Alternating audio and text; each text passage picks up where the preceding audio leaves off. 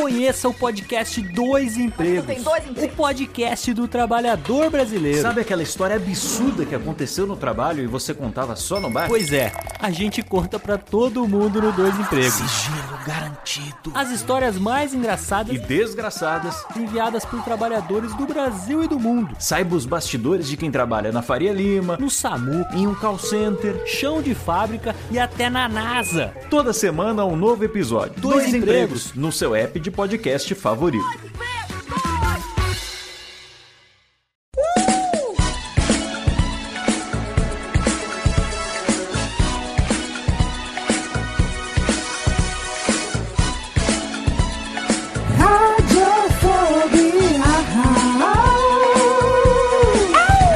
Que bom, já está no ar. Que bom, já vai começar. Radiofobia já está no ar. Que bom, já vai começar. Radiofobia já está no ar. Que bom, já vai começar. Radiofobia já está no ar.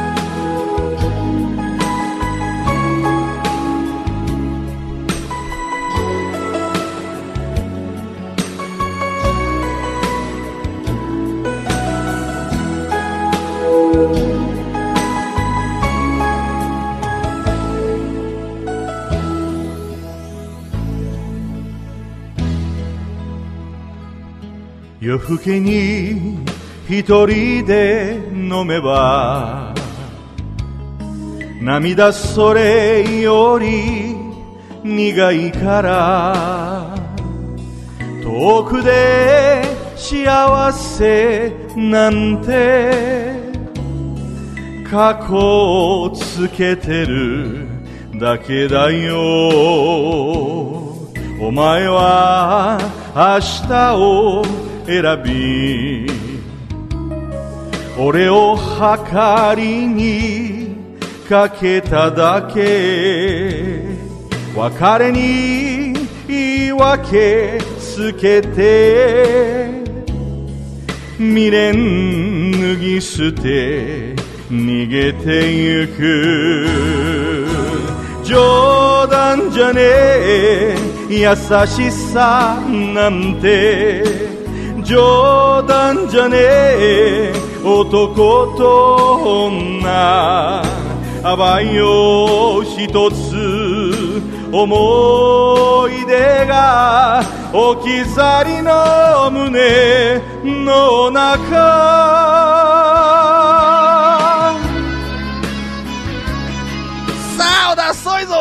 Desocupado do centro do mundo inteiro que assiste a bagaça de programa. Sim, eu sou o Léo Lopes e hoje, diretamente dos karaokê com orgulho nas tetas, que eu trago mais uma edição do Radiofobia Alhês. Rubem de Jorge, batam palmas e me tragam mais um uísque, por favor. Por favor, gelinho. Quero gelinho no uísque porque hoje está totalmente fenomenal. Estamos aqui hoje com. Chega de.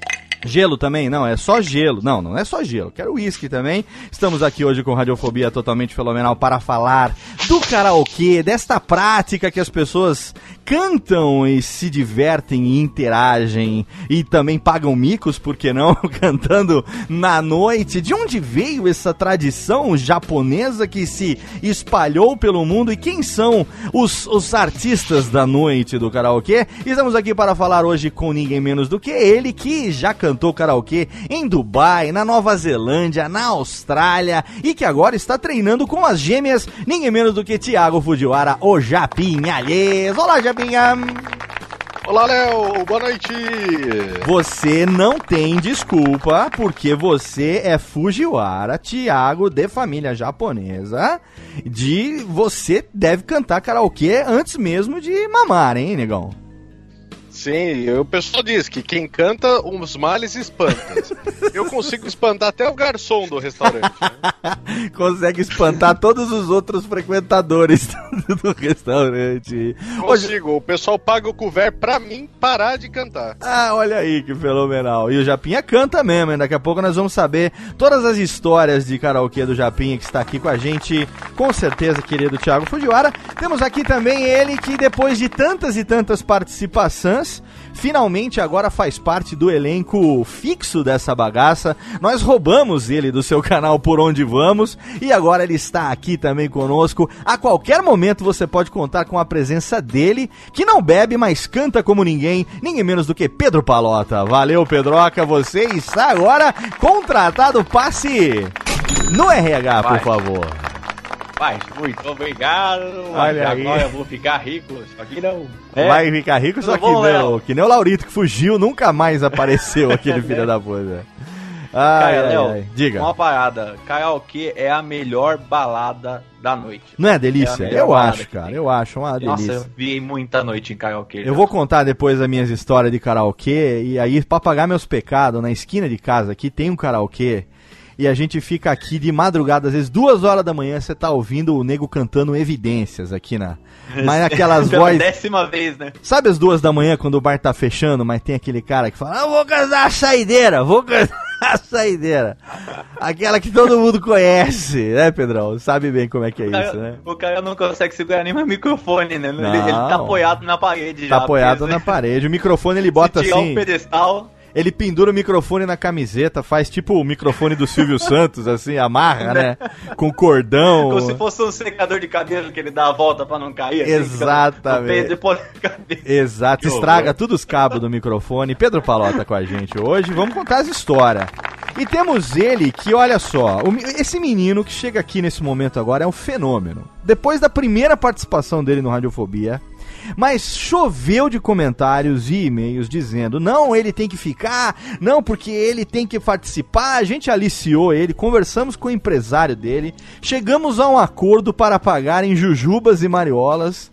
E ele está aqui a partir de agora também, apesar de ter tido apenas uma participação até hoje, já se consolida como integrante fixo do Radiofobia, ninguém menos do que diretamente do seu Pode Tudo no Cast, ele que tem também seu projeto paralelo, obviamente, né? Está aqui agora oficialmente ninguém menos do que Chester Barbosa.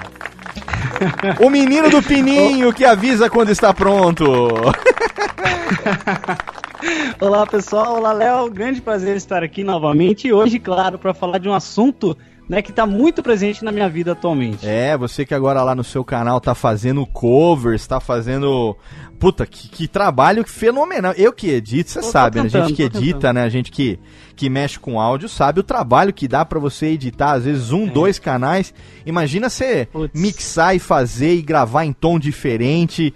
Puta, que É. trabalho. A última, a última genial. música foi 14 faixas do, do Studio One, só pra Olha aí. mixar tudo ali. Olha é, aí, é, olha aí. É bucha, cara, mas, Olha é, aí. mas vale muito a pena porque o pessoal tá gostando bastante e a gente Isso. fica feliz em conseguir trazer um conteúdo legal e um pouco E diferente tá também. mostrando com talento que tem futuro e estamos aqui juntos. A técnica já está aqui conversando.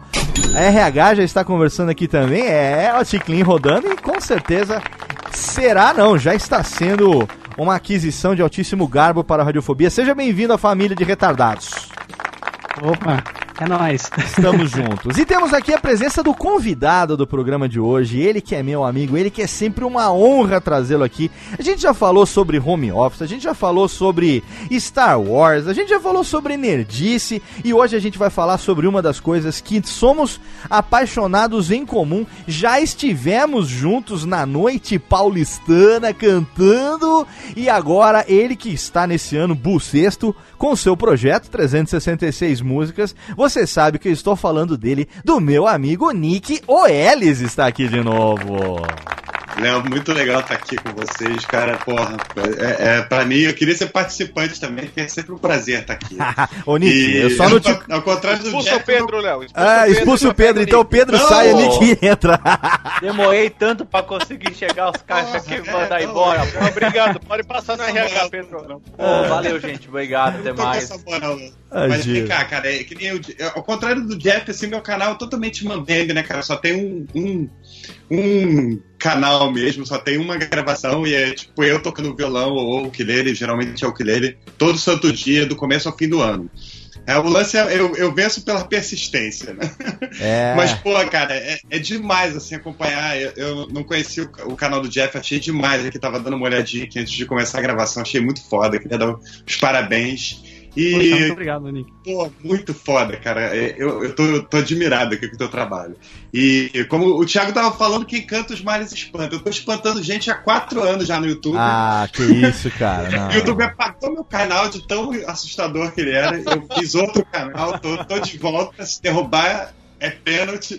Você sabe o que, que é? E eu concordo com o Pedro também, porque eu acho que karaokê, cara, é a maior. É, o pessoal que falava que cinema é a maior diversão, mas na verdade karaokê que é a maior diversão. Karaokê é uma delícia. Cara, e karaokê Pô, é, é muito- só para os fortes. E hoje você vai saber por que karaokê é só para os fortes. E nós vamos saber hoje, vamos desvendar o segredo do 366 músicas.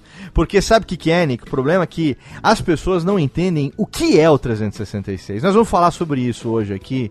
E aí as pessoas vão entender, na verdade, do que se trata 366 músicas e por que é uma experiência imperdível no dia a dia das pessoas para saber não é simplesmente cantar e tocar o ukulele e receber os amigos malucos pra cantar para cantar música. É, é uma experiência que deve ser compartilhada e afinal de contas quem canta, exatamente, seus males espanta, os haters espanta, espanta todo mundo, hein? Vamos mandar todo mundo pra puta que pariu hoje no programa de hoje. É isso aí, cara. Queria aproveitar pra mandar todos os haters pra casa do caralho. Vão pra puta que te pariu, então vamos lá, Técnica, sobe que a gente tem karaokê demais hoje. Daqui a pouco a gente volta pra começar o programa hoje sobre karaokê no Radiofobia, aliás.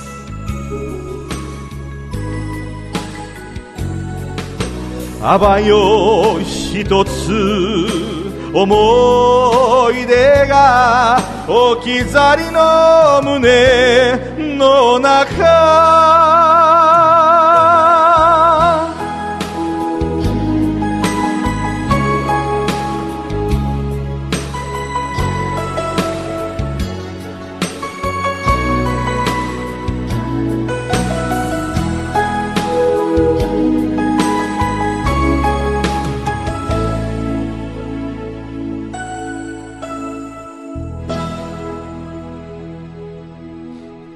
today?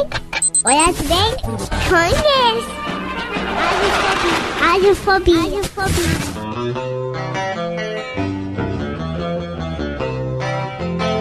Para bailar la bamba. ¿Quién sabe canta? Para bailar la bamba. Eh. Una poca de gracia. Una, una poca de gracia por, por, por, por, arriba. arriba.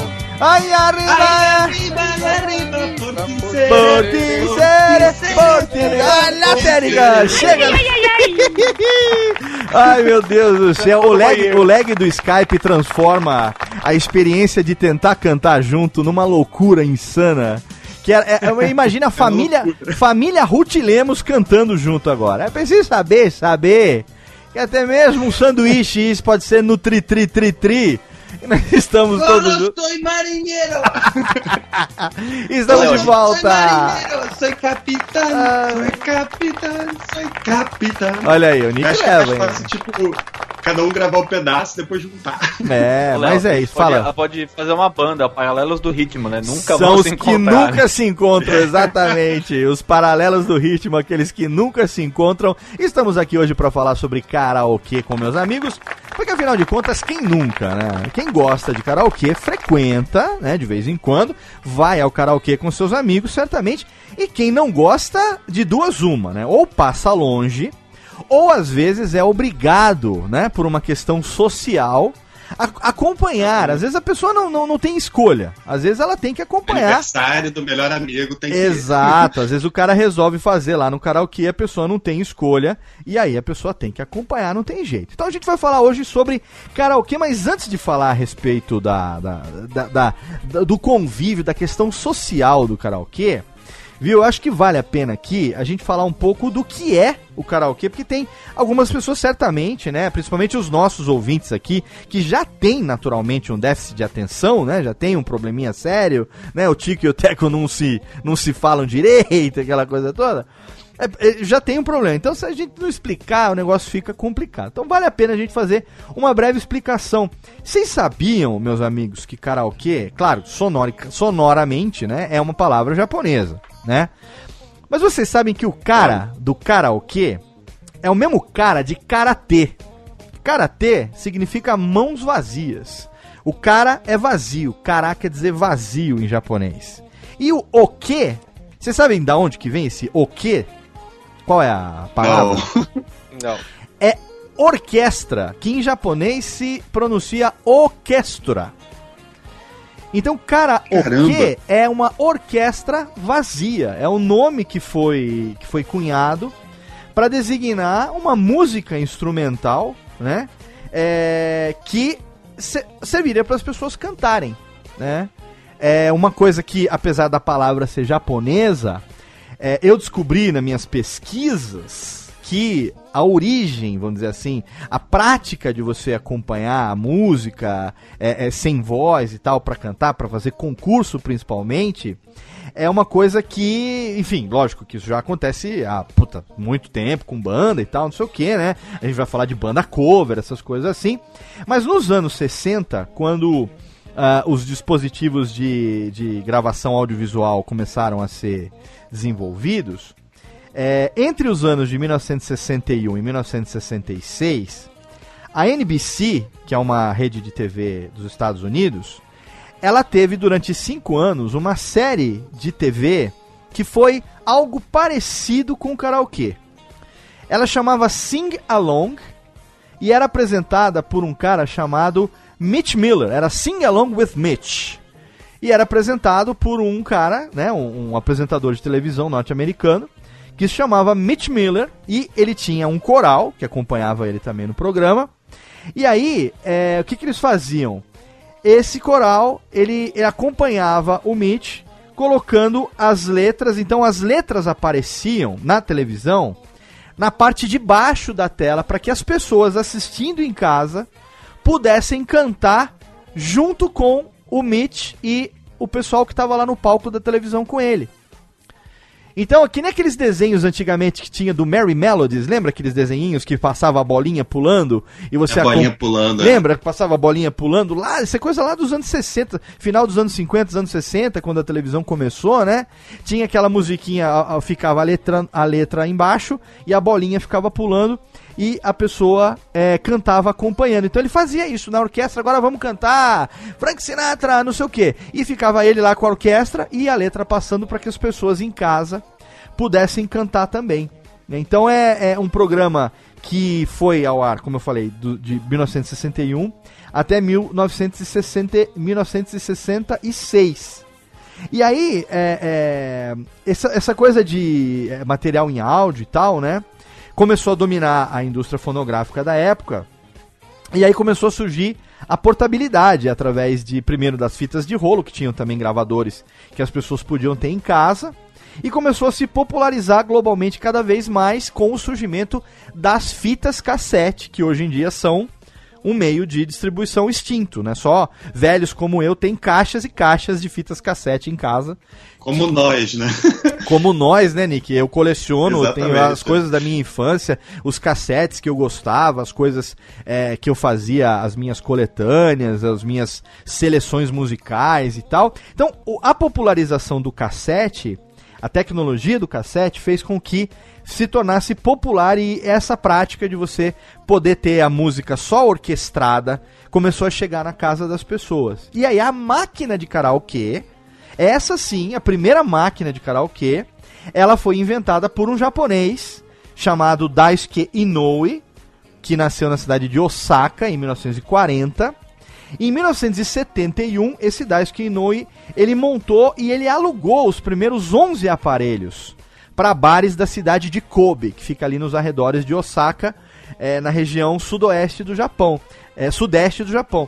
Só que esse cara, ele não tinha a menor intenção comercial, ele não sabia que isso poderia um dia ser algo comercialmente interessante.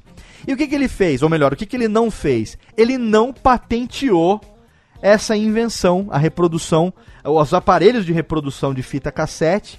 E aí, rapidamente, a indústria de entretenimento começou a fazer isso. E aí, enfim, o negócio se espalhou. Depois vieram os CDs né? O, esse tal de Daisuke Inoue não ganhou praticamente nada com essa invenção. E hoje em dia você tem ela em todos os formatos. Já passamos pela fase das máquinas de karaokê. Hoje em dia você tem as salas, isso já é antigo também, mas a, a, as salas de karaokê box que as pessoas alugam, porque antigamente era realmente num palco, né? Você tinha é, os bares japoneses que a gente chama de tipo sunako, né? Que você tinha um palco né, uma parte elevada lá na frente, que você subia, aí você pedia lá pro DJ a sua música, ele colocava para você. Aí veio aquele negócio de ter a televisão com a letra passando para você poder acompanhar, as pessoas acompanharem também. Aí a tecnologia foi evoluindo, vieram os laser discs. Muita gente aqui não tem a menor ideia do que eram laser discs. É bolachão, né? É bolachão a laser. Era do tamanho É. de um LP, né? Um LP, um disco de vinil, só que era o CD daquele tamanhão. Que você conseguia ter, sei lá, duas, três músicas de cada lado só. Ele tinha lado, né? O Laserdisc. Você virava, diferente do CD que só tem um lado. O, o LD, né? O Laserdisc, você virava. Então eu lembro que quando eu Que coisa comecei. tosca, né? Quando é eu comecei isso, a cantar Nossa. karaokê, primeira vez que eu comecei a cantar karaokê, a minha experiência no karaokê foi é, com karaokê japonês mesmo, por conta da, da afinidade com a igreja messiânica. Na época eu tinha é, 14 anos e nunca tinha cantado aqui, Serra Negra não tinha essa coisa de karaokê, ainda não existia, né? Isso era 1990. Então, eu frequentava lá em Campinas, né? A juventude lá em Campinas tinha mais descendentes de japoneses, né? E aí tinha muita gente que era decassegue, tinha sido decassegue, tinha ido morar no Japão, tinha voltado pro Brasil e tinha trazido esses aparelhos de laserdisc. Aí a gente fazia de vez em quando lá em Campinas umas tardes de yakisoba com karaokê. Na, no subsolo lá da, da sede da igreja messiânica lá em Campinas, é enorme assim o subsolo. Então, a gente fazia lá uma tarde, o pessoal ia lá fazia yakisoba, botava a televisão e tal, a gente ficava lá cantando karaokê, a princípio nesses laser discs, né? Que eram. Aí depois veio o CD e tal. Então, rapidamente, pra gente não entrar direto na coisa toda, uma pequena. É, um pequeno interlóquio de como foi que surgiu o karaokê. E o karaokê se popularizou no Japão tanto. Porque vocês sabem que a vida do, do, do salarim, do salariman, né, do sarariman, né, do, do, do trabalhador médio das empresas japonesas é uma vida muito atribulada, muito corrida, né? É, trabalho, casa, casa, trabalho. E já tinha no Japão esse hábito de você sair do trabalho e parar em algum lugar para tomar um saquê, né? Tomar um beer nightzinhos ali e tal, comer uns acepipes antes de ir para casa. E aí, com o advento do karaokê, então isso tornou um plus nessas, nesses bares. Por isso que o karaokê começou em bares no Japão, que não existe aqui no Brasil o equivalente a esses bares, que são os sunakos, né? Que você tem lá uma, uma, uma, uma mama, era uma senhora que cuidava é, do servir, essa coisa toda do servir, ia lá, servia seu copo e conversava com você, exatamente para socializar. Porque o trabalhador japonês, ele é muito fechado, o japonês por característica, ele é mais tímido, ele é mais é, introvertido, então tinha todo esse hábito. E aí com o advento da máquina de karaokê, foi uma oportunidade do cara subir, de o cara tomar umas a mais, extravasar e tudo mais. E aí, enfim, é, no Japão no- isso foi muito comum. Aí na década de 90, o karaokê começou a, a aumentar aqui no Brasil, principalmente graças à Liberdade, né? O bairro da Liberdade em São Paulo, que também é um reduto japonês, oriental, né? Não só japonês, mas chinês, coreano também, mas enfim, na Liberdade começou e aí vieram as máquinas é, a cartucho. Então o pessoal aqui viu, eu, eu lembro dessa época. antes de ir pro Japão, em 1994, em São Paulo, frequentava, e aí o karaokê japonês começou a ter músicas internacionais, já tinha músicas internacionais no karaokê japonês, e aí começou a ter músicas brasileiras também, e brasileiros que não falavam japonês começaram a frequentar também, e aí viram esse mercado, surgiram as máquinas de cartucho, e aí então popularizou-se aqui no Brasil a ponto de você hoje ter em praticamente qualquer lugar. É como antigamente era o fliperama, que você botava uma fichinha, escolhia e jogava, né? Hoje em dia você pode ir lá botar uma nota de um, de um real, não tem mais, mas enfim, é, uma nota de dois reais, uma moedinha de um real, ou comprar uma ficha, colocar lá, cantar uma música, é, ou então ir com os seus amigos para cantar, ou então alugar uma sala, enfim.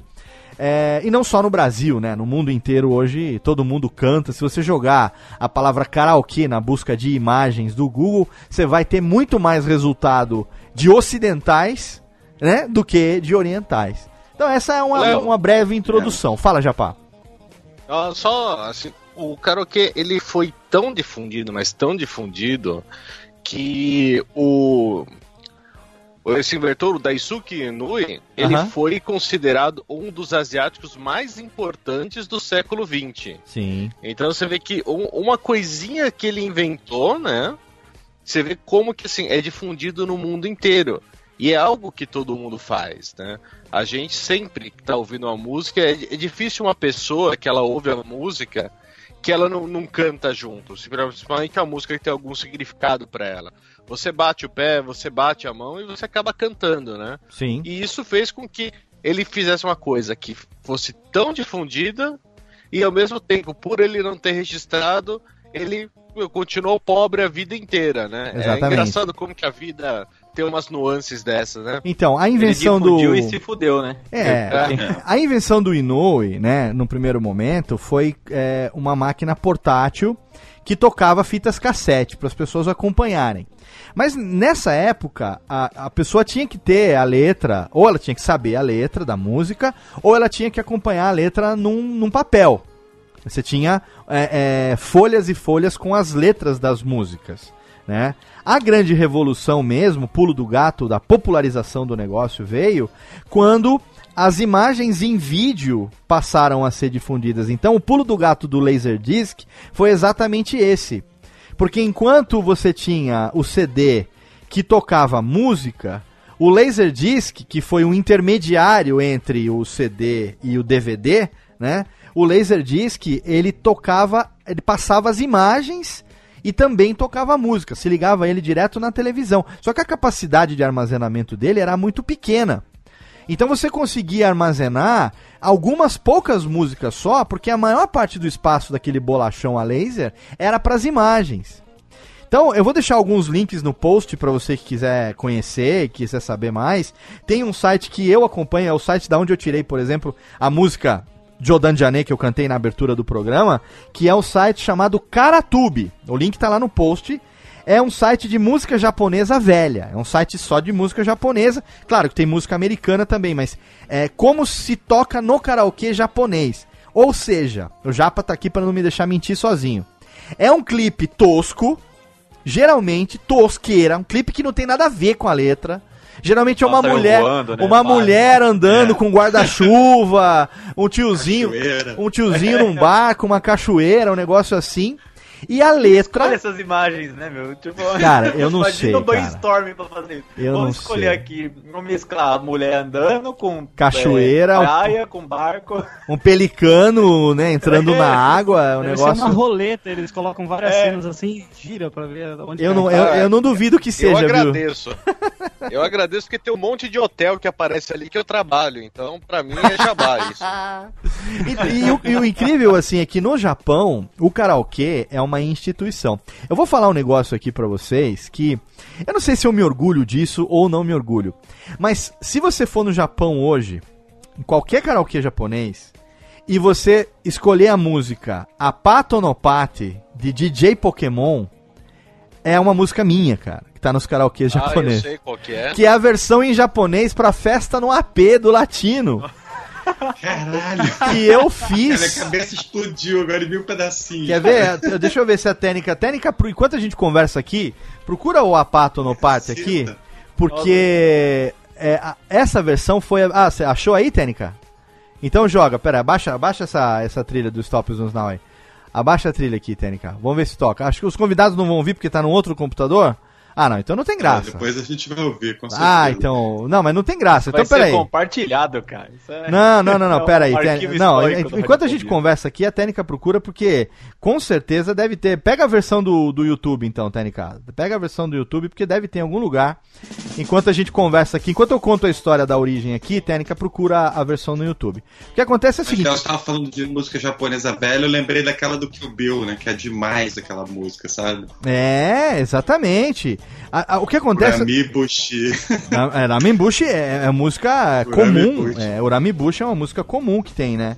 No Japão, assim, é música. É comum não, mas é música folclórica, né? Famosa, né? Pois É. é. Mas essa música, só a curiosidade, eu já contei pra algumas pessoas, algumas pessoas já, já sabem dessa história. É, foi quando eu conheci em 1995 o, o Japa do Pânico. E aí, Aham. quando eu fui pro Pânico lá, conhecer os caras e tal. 95 não, Técnica, 95 tá no Japão. Foi em 2005. 2005, começo de 2005, que eu tinha saído da Messiânica, eu falei, ah, eu vou fazer rádio e tal. Conheci o Japa, fui lá no Pânico, participei do Pânico. Aí o Japa falou: Ah, você tá de boa, eu vou te levar hoje pra conhecer uma rádio web que eu trabalho, que era a Rádio Fênix. E lá ele tinha um programa que ele apresentava de sexta-noite aqui no Brasil, que pelo fuso do Japão era uma rádio que tocava música que era sucesso no Brasil para os brasileiros que moravam no Japão. Então ele fazia o programa aqui de sexta-noite, mas o programa lá no Japão era sucesso no sábado pela manhã. E era um programa de humor, de entrevista e tal, mais ou menos tipo Pânico, só que um pouco menos escrachado assim. Ele falou: Ó, a gente tá querendo fazer aqui uma versão, a música que tava bombando na época era a Festa no AP do Latino, né? Que era, já, era, já era uma versão do Numa Numa, que é uma, uma música. De que país é o Numa Numa? o Romena, não é? Chester? Romênia, né? É, exato. É a romena. E aí ele falou assim, ó, vamos fazer uma versão em japonês? Você tem a manha? Falei, cara, tenho. O que, que você precisa? Falei, ah, me empresta um computador aí, eu sento aí e faço. Eu sentei, fiz a versão. Dois dias depois, o DJ Léo Breanza, que na época trabalhava, não sei onde ele trabalha hoje, mas na época ele trabalhava na Mix FM, ele fez uma versão e aí, tipo, menos de uma semana depois eu tava entrando lá no estúdio da Fênix pra gravar. Achou, Técnica? Então bota aqui, de- desliga o o Stop Stop Now aqui, que você tá tocando o que agora aqui, Técnica? Ah, o menu do Danone? De- Tira o menu do Danone e bota aí, a Técnica achou no YouTube aqui, ó, porque senão os convidados não vão ouvir. E aqui sou eu. Você tem certeza que tá- tem voz, Técnica? Bota aí então pra gente saber. Se tiver voz, sou eu cantando. Uma versão como se fosse cotô, sabe? Em vez de guitarra é cotô, tá vendo? Muito bom isso.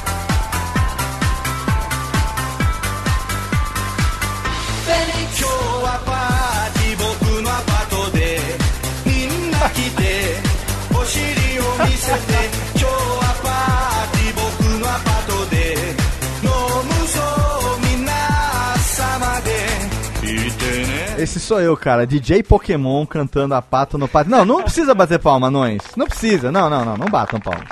Ô, Léo, você devia ganhar direito autoral com isso, cara. De- então, aí é que tá, Mas, cara. cara, nem É- o latino pode ganhar direito autoral. Então, Porra, exatamente. Essa música, ela entrou num CD. as me- Essa música, inclusive, que a Técnica achou aqui no. Aqui, ó, tem o carimbinho da Fênix. Quer ver? Cadê a Técnica? Eu ouvi aqui a Rádio Fênix. Ó. Ó, o carimbinho. O carimbinho porque era, era exclusiva, era exclusiva. E aí entrou no CD as melhores da Rádio Fênix. E esse CD vendeu 10 mil cópias do Japão, vou te falar um negócio. Caraca, cara. E eu, não- e eu não ganhei Pode um. dizer que você é um cantor de sucesso, Mas né, eu não ganhei um puto por essa música. E aí um amigo Não, você já- meu, já- um tempo atrás, Léo, falou já assim. o livro, já gravou CD, ó. Tá, tá se Eu já, já rapaz. fiz três É. filhos, eu já, Já posso um morrer filho? então. Já lavou Já lavei o filho, já plantei árvore pra caralho também. Olha só, um amigo meu voltou do Japão uns, uns anos depois, até um, tem uns, uns três ou quatro anos depois desse negócio da música, e aí ele falou assim, cara, você não sabe, não sei o gente foi conversando no negócio de karaokê, que eu sempre gostando de karaokê, Falou, puta, tem uma versão no Japão que tá bombando nos karaokê lá e tal, é muito engraçada, que fala de Oshiri Omisete, mostra a bunda, não sei o quê. É o Bunda Lelê, né? Aí eu falei assim, cara, que, mu- que música é essa? Puta merda, Léo. Ele falou, ele falou pra mim, DJ Pokémon Apata ou no Pate? Falei, se eu falar pra você que sou eu, você acredita? Ele falou, não, claro que não, né? Imagina, puta, loro, Essa daí colou no teto, né? loroteiro pra caralho. Eu falei, imagina, o cara não acreditou nem pensar. Aí eu peguei isso aqui, fiz isso aqui agora. Peguei a gravação original, eu Japa gravando lá e tal. E eu gravei, inclusive eu gravei três, quatro faixas, gravei segunda voz, eu fiz um mó. Gravei, depois gravei segunda voz. Eu não penso que é só o Jefferson, o Jefferson não, o Chester, o Chester que faz as que faz os, os, os malabarismos não. Mas então, o karaokê no Japão é uma instituição, cara. É um negócio assim absurdamente comum e, e que não cantar no Japão, eu me assustei. Eu me assustei assim quando eu morei no Japão de ver como todo mundo, desde o vovozinho até a vovozinha, tanto é que não sei se vocês sabem, mas aqui no Brasil, o Brasil é a maior colônia japonesa fora do Japão, né? É, então, é, na cidade de São Paulo, só na cidade de São Paulo, existem pelo menos três campeonatos de karaokê todo final de. Técnica Reverb. Todo final de semana! Todo final de semana tem pelo menos três campeonatos de karaokê na cidade de São Paulo o ano inteiro, não é? E isso só em São Paulo, sem contar as outras cidades que tem colônia japonesa também. Então, é uma instituição para o japonês. E eu quero saber Ô, de vocês. Fala, Pedro, o contato que vocês tiveram, Ah. como foi que vocês descobriram o karaokê, caras? A época que eu, que eu participava de grupo de dança folclórica, né? E a gente participava de muito evento da comunidade japonesa, assim, quase um por mês, assim. E aí um dos eventos que a gente ia lá em Campos do Jordão, é, que é a festa da cerejeira em flor, é, tinha sempre um senhorzinho, cara, com, nossa, ele devia ter uns 150 anos em cada perna, assim, tranquilamente, sabe? que ele cantava karaokê e ele era a sensação do evento, cara. Ele não cantava bem, mas ele era legal. Então, tipo, todo mundo adorava ver o cara cantando, entendeu? Tipo, então é muito forte isso. A comunidade japonesa adora isso mesmo, cara. Sim, e, e- esse foi o seu primeiro contato com o karaokê, Pedro? Não, eu ia no karaokê desde, putz, 10, 11 anos de idade. Desde que eu pude entrar, eu fui, cara. Eu fui muito é, com os amigos. E depois, quando eu fui ficando mais velho, eu descobri que balada é um negócio muito chato, que você paga pra sorrir. Eu fui aí no karaokê pra cantar, que era muito mais divertido e pegava muito mais mulher. Mas o karaokê que você ia era karaokê em português, não era karaokê japonês. Sim, sim. Não, japonês não. Apesar de eu, eu gostar de uma música ou outra japonesa, assim, eu, eu, eu ia pra cantar mais músicas em português mesmo. Então, gente cantava os sucessos de música nacional, alguns sertanejos. Pô, você cantava a noite inteira. Eu vi muita noite em karaokê já, pelo amor de Deus. E não me arrependo nenhum dia. Não Minha me despedida de solteiro foi no karaokê, cara. Despedida de solteiro foi no karaokê? Foi no karaokê, cara. Me diverti horrores. Olha aí, tá vendo só? É, a gente nem imagina que o cara gosta tanto, tá vendo? Quando chama pro programa, nem imagina que o cara vai gostar tanto assim. Ô Japa, e você que é de família é, Japa, obviamente, né? Você teve primeiro contato com o karaokê Japa ou você negou a raça e karaokê Japa não entra na sua casa? Não, o meu não foi com japa, não. O meu foi num aniversário de, de alguém da família que a gente pegou, o pessoal alugou um salão, aí contrata coxinha, contrata garçom, e aí acho que a dona do, do estabelecimento lá que alugou, ela alugou aquela máquina da, da acho que era RAF, né? RAF, RAF sim, RAF O eletrônica. Leãozinho. É o videokê, o Essa famoso mesmo. videokê. É o, Esse mesmo. o videokê da aí- RAF, exato. Gente- Cartucho com mais de nunca- duas mil músicas, né? Uma parada assim. entendeu? É, Exatamente. que é sempre uma pasta preta, umas 800 folhas de sulfite com os códigos das músicas, né? Aham. E que todas que você quer cantar não tem lá, né? É uma páginas amarela, tá ligado? Um negócio gigantesco. nunca acha certo. faroca. É. E aí eu lembro que assim, a gente, eu, meus primos, meus tios, todo mundo ficou encantado. Porque foi a primeira vez que todo mundo viu aquilo, né? Então o aniversário se resumiu ao pessoal ficar cantando, as crianças menor brincando, fazendo alguma coisa. Mas assim, todo mundo gostou. E virou meio que tradição na minha família. Todo aniversário que ia ter, minha família é super grande, né? Então, tipo, ó, vai ter aniversário de fulano no fim de semana que vem. E a primeira pergunta que o pessoal tinha era: Pô, vai ter videokê? Vai ter videokê? Olha aí. E fez tanto sucesso que um tio meu, ele foi, entrou em contato com algum distribuidor e ele comprou pra ele a máquina da RAF mesmo. Sim. Então, mesmo quando tinha algum churrasquinho, qualquer coisinha na minha avó, ele dava um jeito de levar o próprio karaokê dele e aí a gente passava a tarde inteira, a noite inteira até cansar. E é caro isso, viu? Não é nem um pouco barato no começo, essas máquinas É, de era- cartucho. era e aí, tipo, tem as caro. atualizações do cartucho que é uma bica também.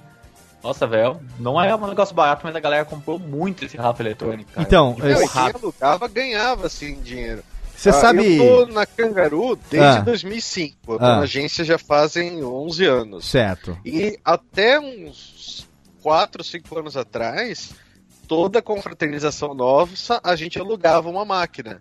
E eu lembro que te pagava 150 reais a diária da máquina. Olha aí, é, não era barato, não. É, isso então mesmo. o cara que aluga, pô, se ele já tem essa máquina há um tempo, ele ganha uma grana. Ele consegue repor o investimento dele fácil, fácil. Então, você sabe que é, lá no Japão, é uma curiosidade também, é que você falou esse negócio da família toda, né? De o pessoal que gostar de cantar e tal. É, o que acontece é que lá nos anos 80 pe- começou a se popularizar os divertimentos eletrônicos, né? Em geral, né? Na época que a gente também surgiu o Atari, os videogames console popular, né? Console pequeno e tal, é, doméstico, né? Pra gente poder usar.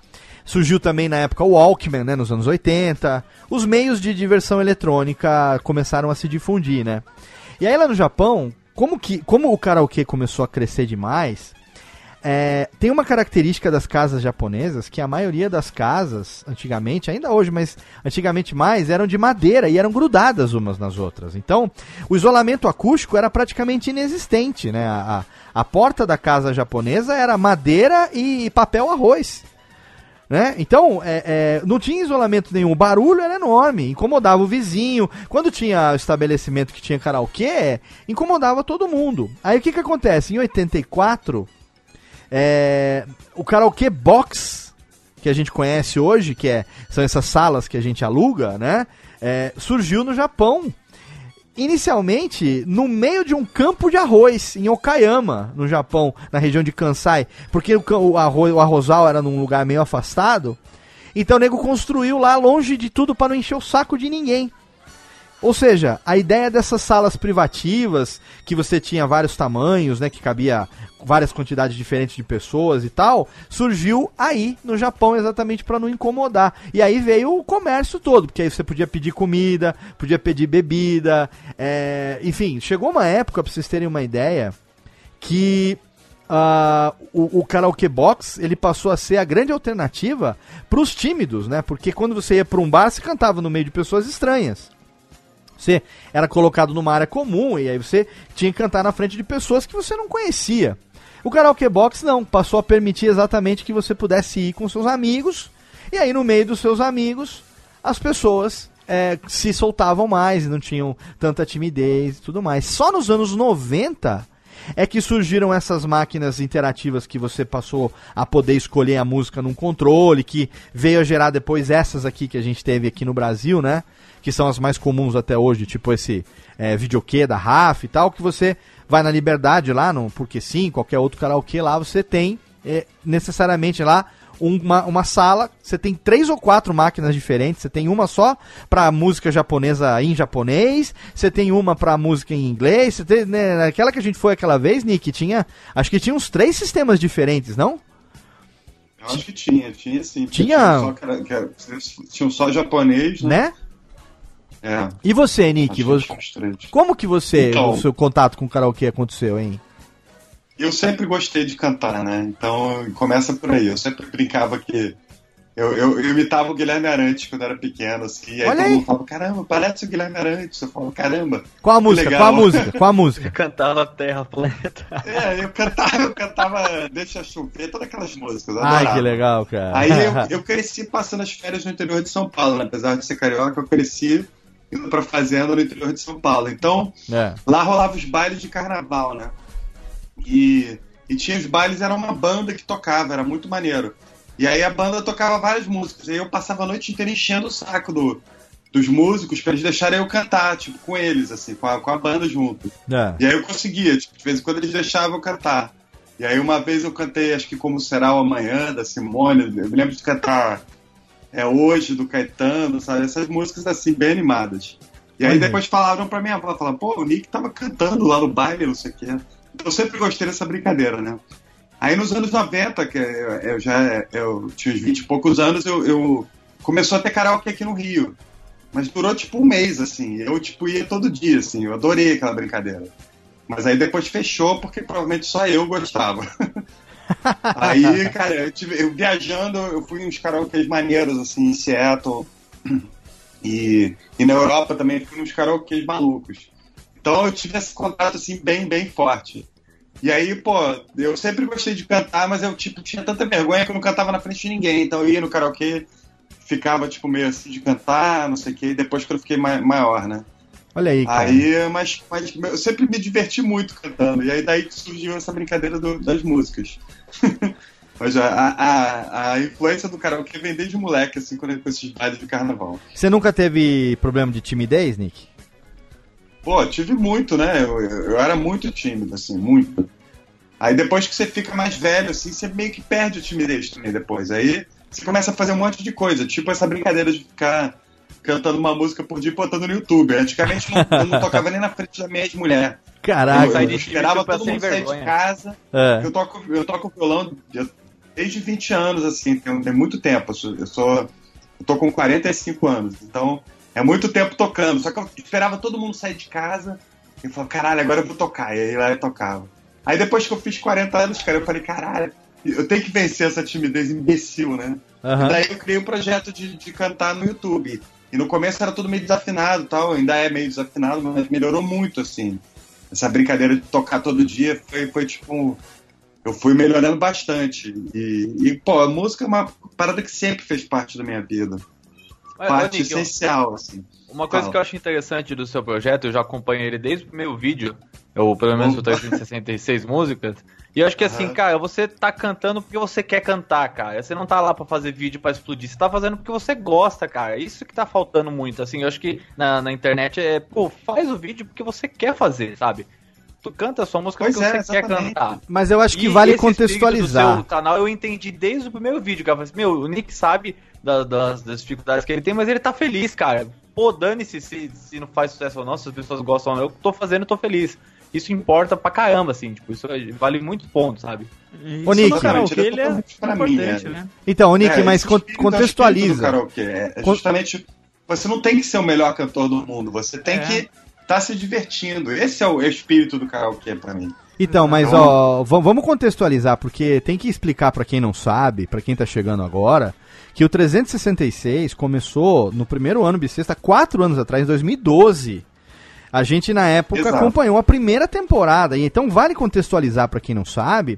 Na época do projeto, tinha um lance legal, que eram vários amigos, várias pessoas na internet fazendo essas coisas de 366 alguma coisa. Quer dizer, durante cada dia do ano, daquele ano bissexto, por isso o 366, porque tem um dia a é, ia mais. ser 365 músicas. Eu só descobri que o ano era bissexto, só me lembrei no dia 1 de janeiro. Eu falei, caralho, como é que vai ser agora com o nome do projeto? Aí eu falei, não, 366. Então, porque no ano anterior tinha estourado esse negócio de você estourado. fazer uma 365 coisa de isso, uma coisa igual todo dia durante um ano, né? Teve vários projetos Exato. assim, né? E aí você Vários. se identificou com isso, falou, ah, eu acho que é um desafio, né? Eu acho que na época a gente tava junto, porque a gente organizou o Cubo Geek lá na campus e tal, a gente fez um monte de coisa legal junto naquela época. Foi dali que começou a nossa amizade, na verdade, né? Ali que a gente se conheceu e, e começou é, a, a amizade ali, né? De 2010 para 2011. E quando foi em 2012 que o projeto surgiu, você veio com a ideia, falou, bom, o que, que eu gosto de fazer? Eu gosto de cantar, eu gosto de música. Então por que não fazer uma música por dia durante o ano inteiro, né? E eu lembro, Exatamente. né? E, e na época você é, é, andava com o ukulele pra, é exato. de Contextualiza. Eu tava mal, assim. Contextualiza. Falei, Vai lá, O que explica. eu vou fazer exatamente pra para superar essa, essa situa- situação que eu tô aqui? Porque a maior perda não é nem a tua mulher que você gostava, é, são os seus filhos que você convive todo dia, cara. Então, quem se separa, assim, tem que enfrentar essa situação. Eu tive que sair da minha casa ir pra uma outra casa. Então, os primeiros vídeos são gravados na minha ex-casa, onde eu ainda tava, tipo, morando lá. E aí, no, e no meio de janeiro, assim, eu saí, na música 25, mais ou menos, eu saí de casa E, tipo, o que legal pra mim é que, tipo, virou, tipo, uma... É uma viagem no tempo, entendeu? Eu me lembro de cada música que eu gravei em 2012. Me lembro do que eu tava fazendo, assim. Se eu não, não lembrar, eu vou lá na planilha e vejo exatamente onde é que eu tava, qual foi a música. Eu falo, caramba, eu tava sentindo isso, tava sentindo aquilo. Então foi muito legal por esse- essa coisa de superação. Sim. Não só superar o, o fim do casamento e essa distância maior dos meus filhos, mas, sabe, superar o meu desafio de, de não cantar em público, superar os meus medos de. de... Porra, vídeo, cara, pra mim é uma coisa muito difícil, porque ainda, ainda hoje é difícil. Porque eu sou um cara de, de, de- Eu gosto de escrever, eu gosto até de falar podcast, pra mim é muito mais fácil. Mas se eu estiver aparecendo no vídeo, dá uma travadinha, assim. Então o 366 ele serviu pra mim como um tubo de ensaio, assim, de todos os projetos que eu faço em vídeo hoje, eu devo a ele, assim. E, e foi muito legal, assim, e como, como o Pedro tava falando, não é uma coisa que eu faço, assim, pra, uau, vamos... Pô, cara, hoje em dia tá todo mundo fazendo qualquer coisa pra pra ganhar inscrito, né? Exatamente. Pô, eu adoraria ter mais inscritos, mas o projeto é mesmo pra mim, entendeu? É só Exato. pra mim. E outro dia eu decidi, falei, pô, eu não vou mais fazer. Porque eu tava numa de fazer em todo ano bissexto, assim, pro resto da minha vida. Aham. Mas eu fiquei pensando, pô, não, não- aí perde a graça, né? Porque Sim. o legal é justamente ter, ter sido em 2012, ter voltado, ninguém esperava que voltasse. Então foi muito legal voltar e voltei totalmente diferente, porque no primeiro, no- na primeira edição eu gravava tudo na webcam, entendeu? E foda-se, entendeu? O áudio, a- sabe, não fazia capinha, não fazia. Hoje, dessa vez eu faço capinha no Photoshop, Sim. entendeu? Eu edito no, no Premiere, e aí, pô, comecei a voltar, voltei a mexer, porque eu sou designer, né? Eu passei anos e anos sem mexer no Photoshop, sem abrir o After Effects, sem abrir o Premiere, e aí, tipo, o 366 me trouxe de volta pra isso também. Então, cara, só tenho, só me trouxe benefícios, assim, não me trouxe grana, mas me trouxe uma alegria no coração muito grande, e isso, como eu tava falando, é o espírito do karaokê, né? De você Sim. tá com os amigos, tá cantando, tá, tá espantando os males, né? Que nem, que nem a gente tava conversando no começo e, cara, vale muito, assim, pra mim vale muito, assim, apesar de ter pouco, pouco inscrito e tal. Eu tô chegando agora nos mil inscritos que eu tinha quando o canal, do canal original que foi apagado. Por causa... Cara, eu cantei três músicas do Supertramp no projeto e essas músicas me ferraram. Todas as outras bandas, ninguém me processou nem nada, mas o Supertramp foi que me ferrou. Então, Bem Supertramp ainda, que é umas baita música boa, né? é, Saca? os caras são, são os super vagabundos, cara. Tá vendo só? E você, ô, ô, Chester? E a sua história com karaokê, hein? Bom, Léo, eu assim, quando eu era mais novo, eu sempre fui da igreja, né? Eu era, eu era da igreja. É. Eu era. Você era eu da igreja? A igreja era sua dona ou você frequentava a igreja? Oi? A igreja Não, era não, sua dona? Você era da igreja ou você frequentava a igreja? Eu frequentava. Ah, então, entendeu. aí, desde criança, desde muito pequeno, eu sempre cantei, né? Meu pai sempre me incentivou e ele tocava violão e aí ele me passava as músicas pra eu cantar. Mesmo antes de aprender a ler, eu gostava de cantar. E aí eu conheci o karaokê mesmo em festas, né? De, de amigos e família, assim. Aí eu, tipo assim, sempre cantava na igreja, no máximo, né? Um violão, muito um teclado junto, né?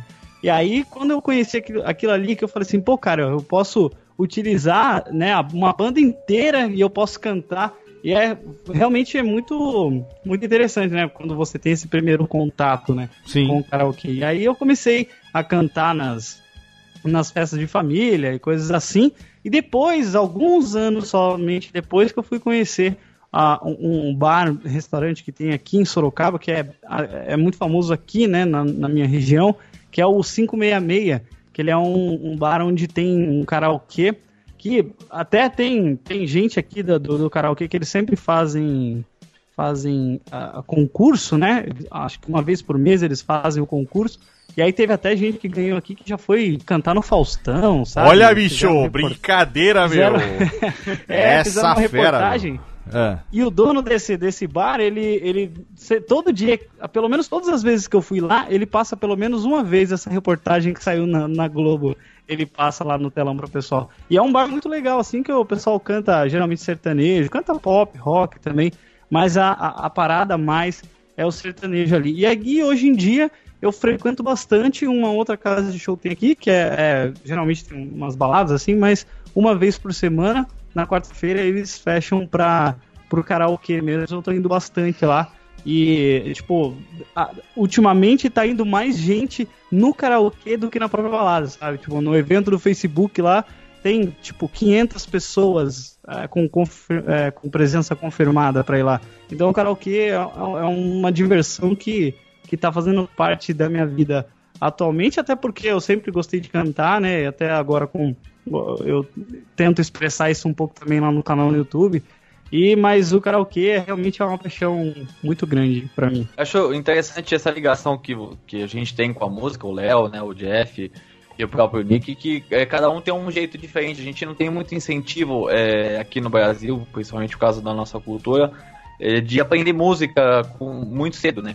Então, que nem o Nick eh, começou a tocar com 20, eu comecei a tocar com mais ou menos uns 15, 16, não fui incentivado a tocar. Eu peguei um violão emprestado, putz, por mim, cara, eu teria eh, começado esse, esse aprendizado musical e muito antes levado isso pra vida como uma experiência, que é algo que eu tenho muito carinho.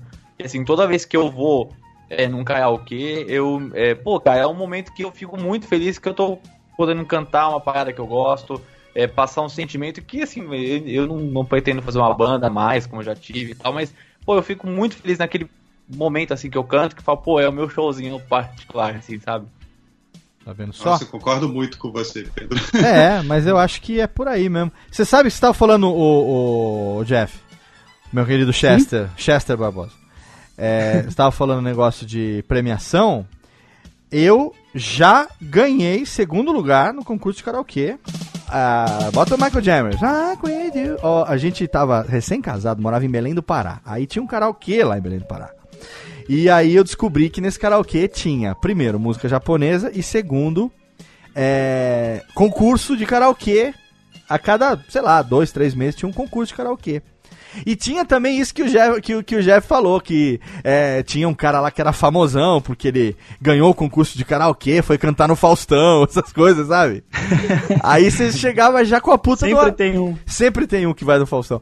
Aí você chega lá e no Faustão ele vai e faz feio, geralmente, né? É. É o rival local isso. Exatamente. Aí, cara, chegou lá, é, entrou no concurso de karaokê, você podia escolher qualquer música pra cantar.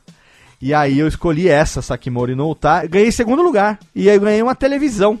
uma televisão Ô, de louco. uma televisão de 20, Caraca. televisão de 20 polegadas na época de Eu tubo. nunca ganhei nenhum bingo na De vida, tubo. cara.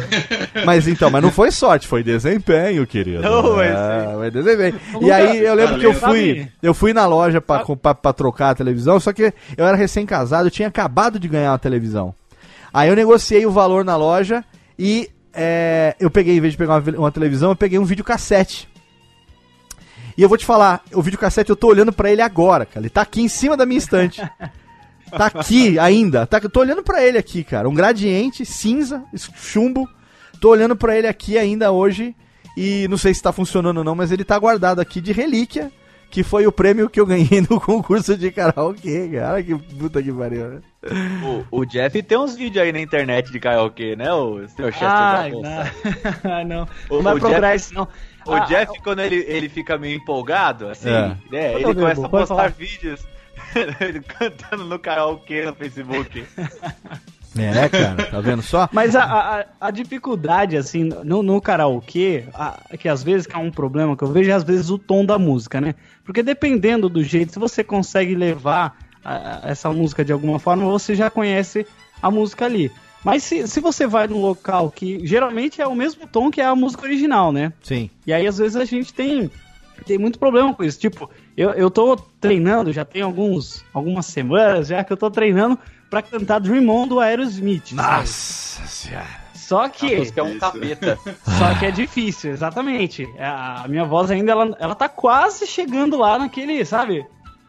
Aí tem que Aquela treinar época pra não fazer saco, feio. sabe? Pra, pra É, porque, porque assim, a- aqui nem a gente tava falando, o karaokê é, é a, a diversão é o mais importante, né? Sim, é o mais claro. importante a diversão. Só que se você tá cantando bem, de repente você quer fazer o melhor que você pode, né? Sim. Eu acho que isso é importante também. Com certeza. E, é, é, é, bom, depois eu vou botar os links no post, é claro, pro pessoal curtir os seus covers lá. Eu quero fazer o seguinte, a técnica joga aqui rapidinho um intervalinho, vamos pro recado. Porque a gente falou aqui das nossas origens karaokéticas, mas a gente tem histórias pra contar. E antes das histórias, a gente tem algumas coisas a respeito da, da cultura karaokista, se é que a gente pode chamar assim. Joga pra gente recadalhos e já já a gente volta. Radiofobia! Radiofobia!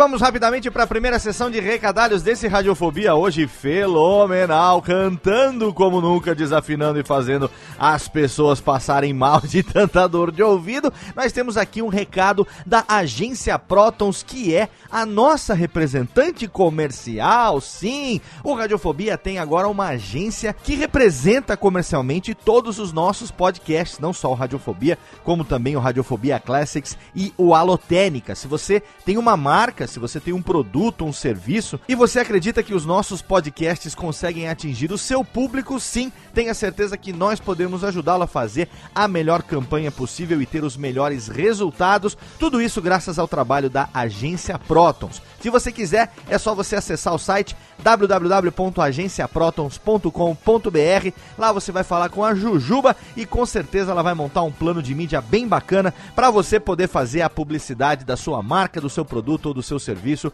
nos podcasts do Radiofobia, assim como já fazem os nossos parceiros comerciais, os nossos parceiros de hospedagem. Desde 2010, o Radiofobia se hospeda em HostGator. Lá nós temos toda a estrutura de publicação do nosso podcast através de um blog hospedado em plataforma WordPress, onde nós publicamos todos os posts e atualizamos semanalmente para você. É só você clicar no banner da HostGator no nosso site e você vai ser direcionado, vai escolher um plano que cabe no seu bolso. Com certeza você vai ter uma estabilidade 24 horas por dia, 7 dias por semana, para os seus ouvintes poderem acessar o seu site a qualquer momento. E os arquivos MP3, os episódios do seu podcast, você pode hospedar em Blueberry Hosting, que é um serviço especializado em hospedagem de podcasts, um serviço que faz parte da Raw Voice, empresa criada pelo Todd Cochran, que também desenvolve o plugin do Blueberry PowerPress, tem as estatísticas do PowerPress e tem também o plugin que é o melhor plugin para a plataforma WordPress, que tem tudo, tudo integrado, as estatísticas e também a publicação. Utilizando o PowerPress, você consegue configurar o teu podcast, otimizar o teu feed, configurar seu canal no iTunes e se você tiver integrado com o Blueberry Hosting, aí fica muito mais fácil. São apenas três passinhos para você poder publicar o seu podcast. Primeiro clique você faz o upload, no segundo clique você embeda ele no post e no terceiro clique você publica. Além do que, o Blueberry Hosting tem uma segurança total para você e te oferece 20% a mais da cota contratada mensalmente, que todo dia primeiro é renovada para que você possa fazer o upload dos episódios e ter ele disponibilizado com muita tranquilidade para os seus ouvintes. Então, se você quiser, hospede o teu site em HostGator e armazene os arquivos do teu podcast em Blueberry Hosting. Agora, Técnica, joga a vinhetinha, porque tem muito mais papo karaokético para você no programa de hoje. Tá só começando. A radiofobia.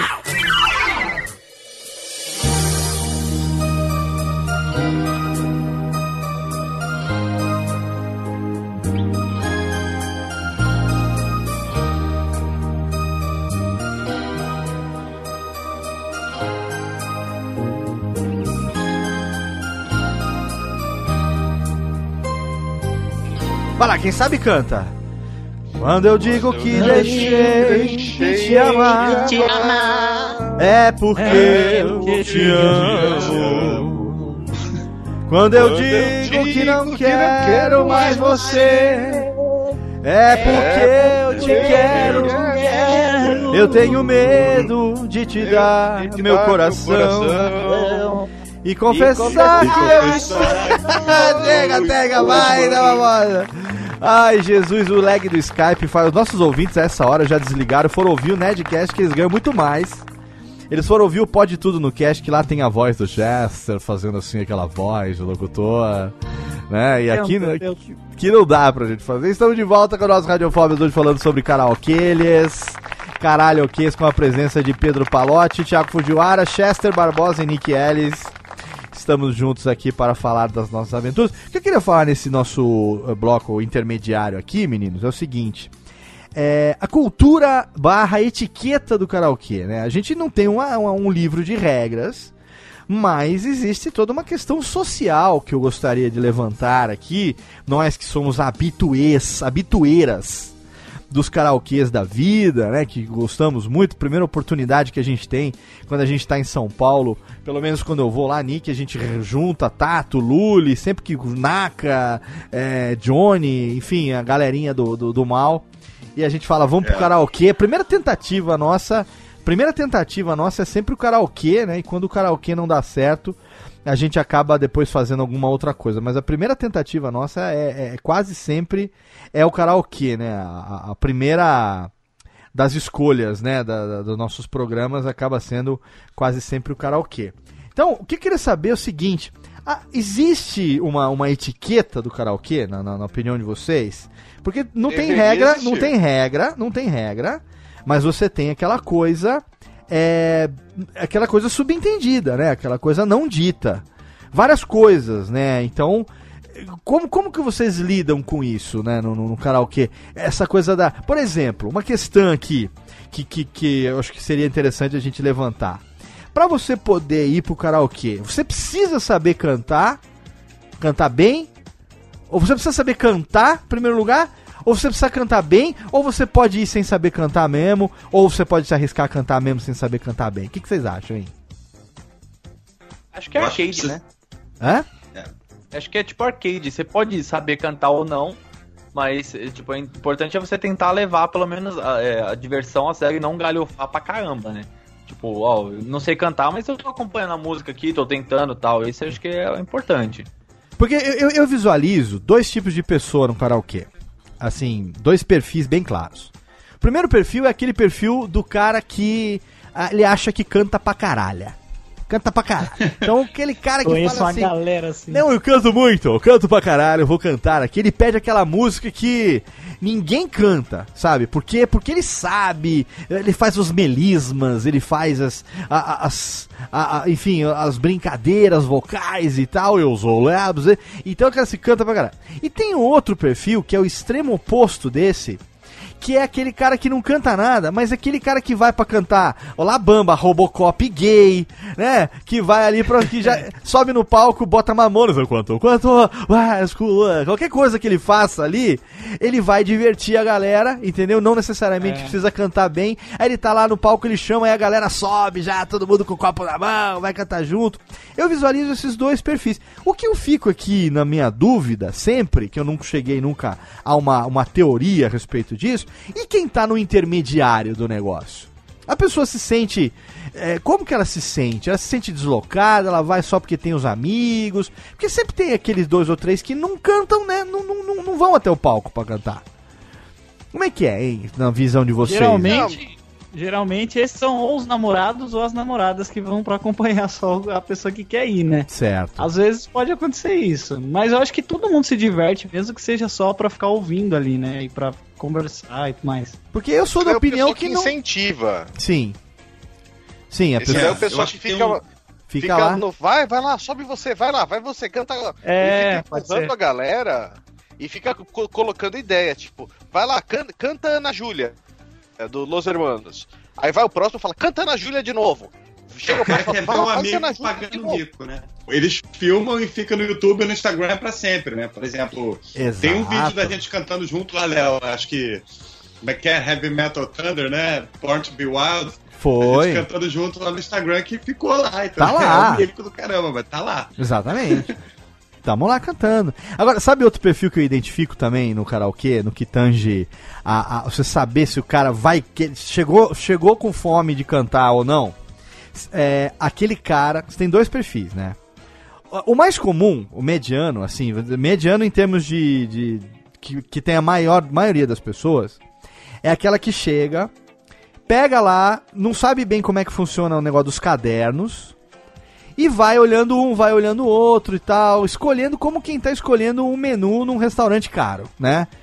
Ali às vezes ele tá meio perdido nas letras, como é que escolhe, como é que não escolhe.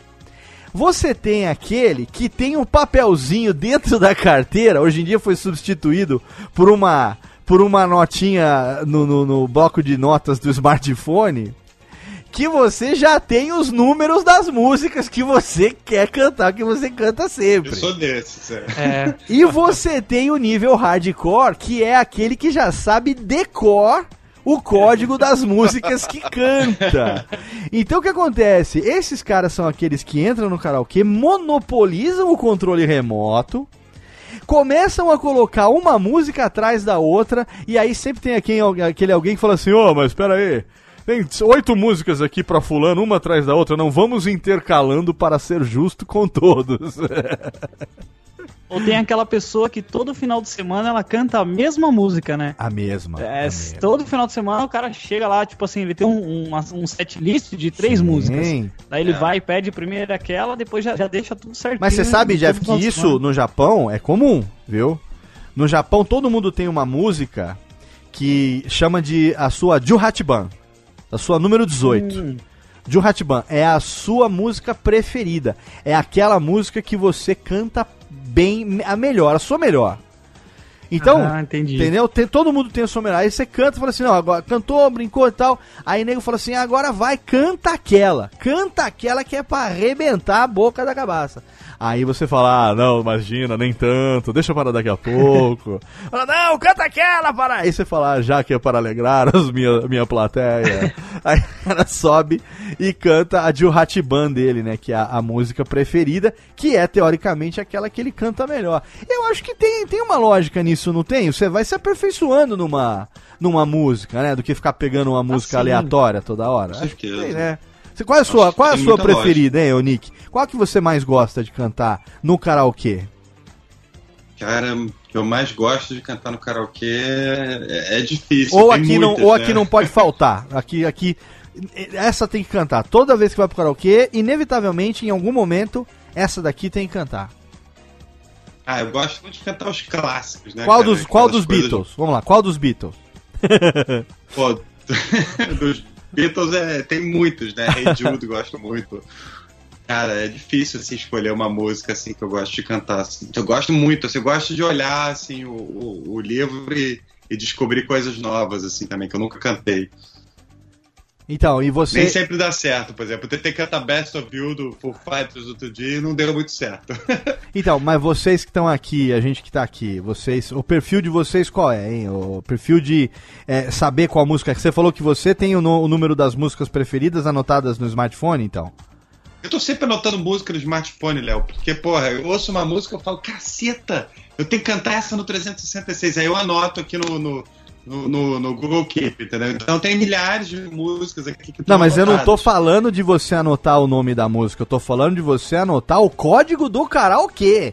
É, eu sei. mas é porque nem sempre eu vou 4065, tocar no karaokê. 4065, é Javan, não sei o que. É isso que eu tô falando, de anotar com a música já com o número do karaokê. Você faz isso também?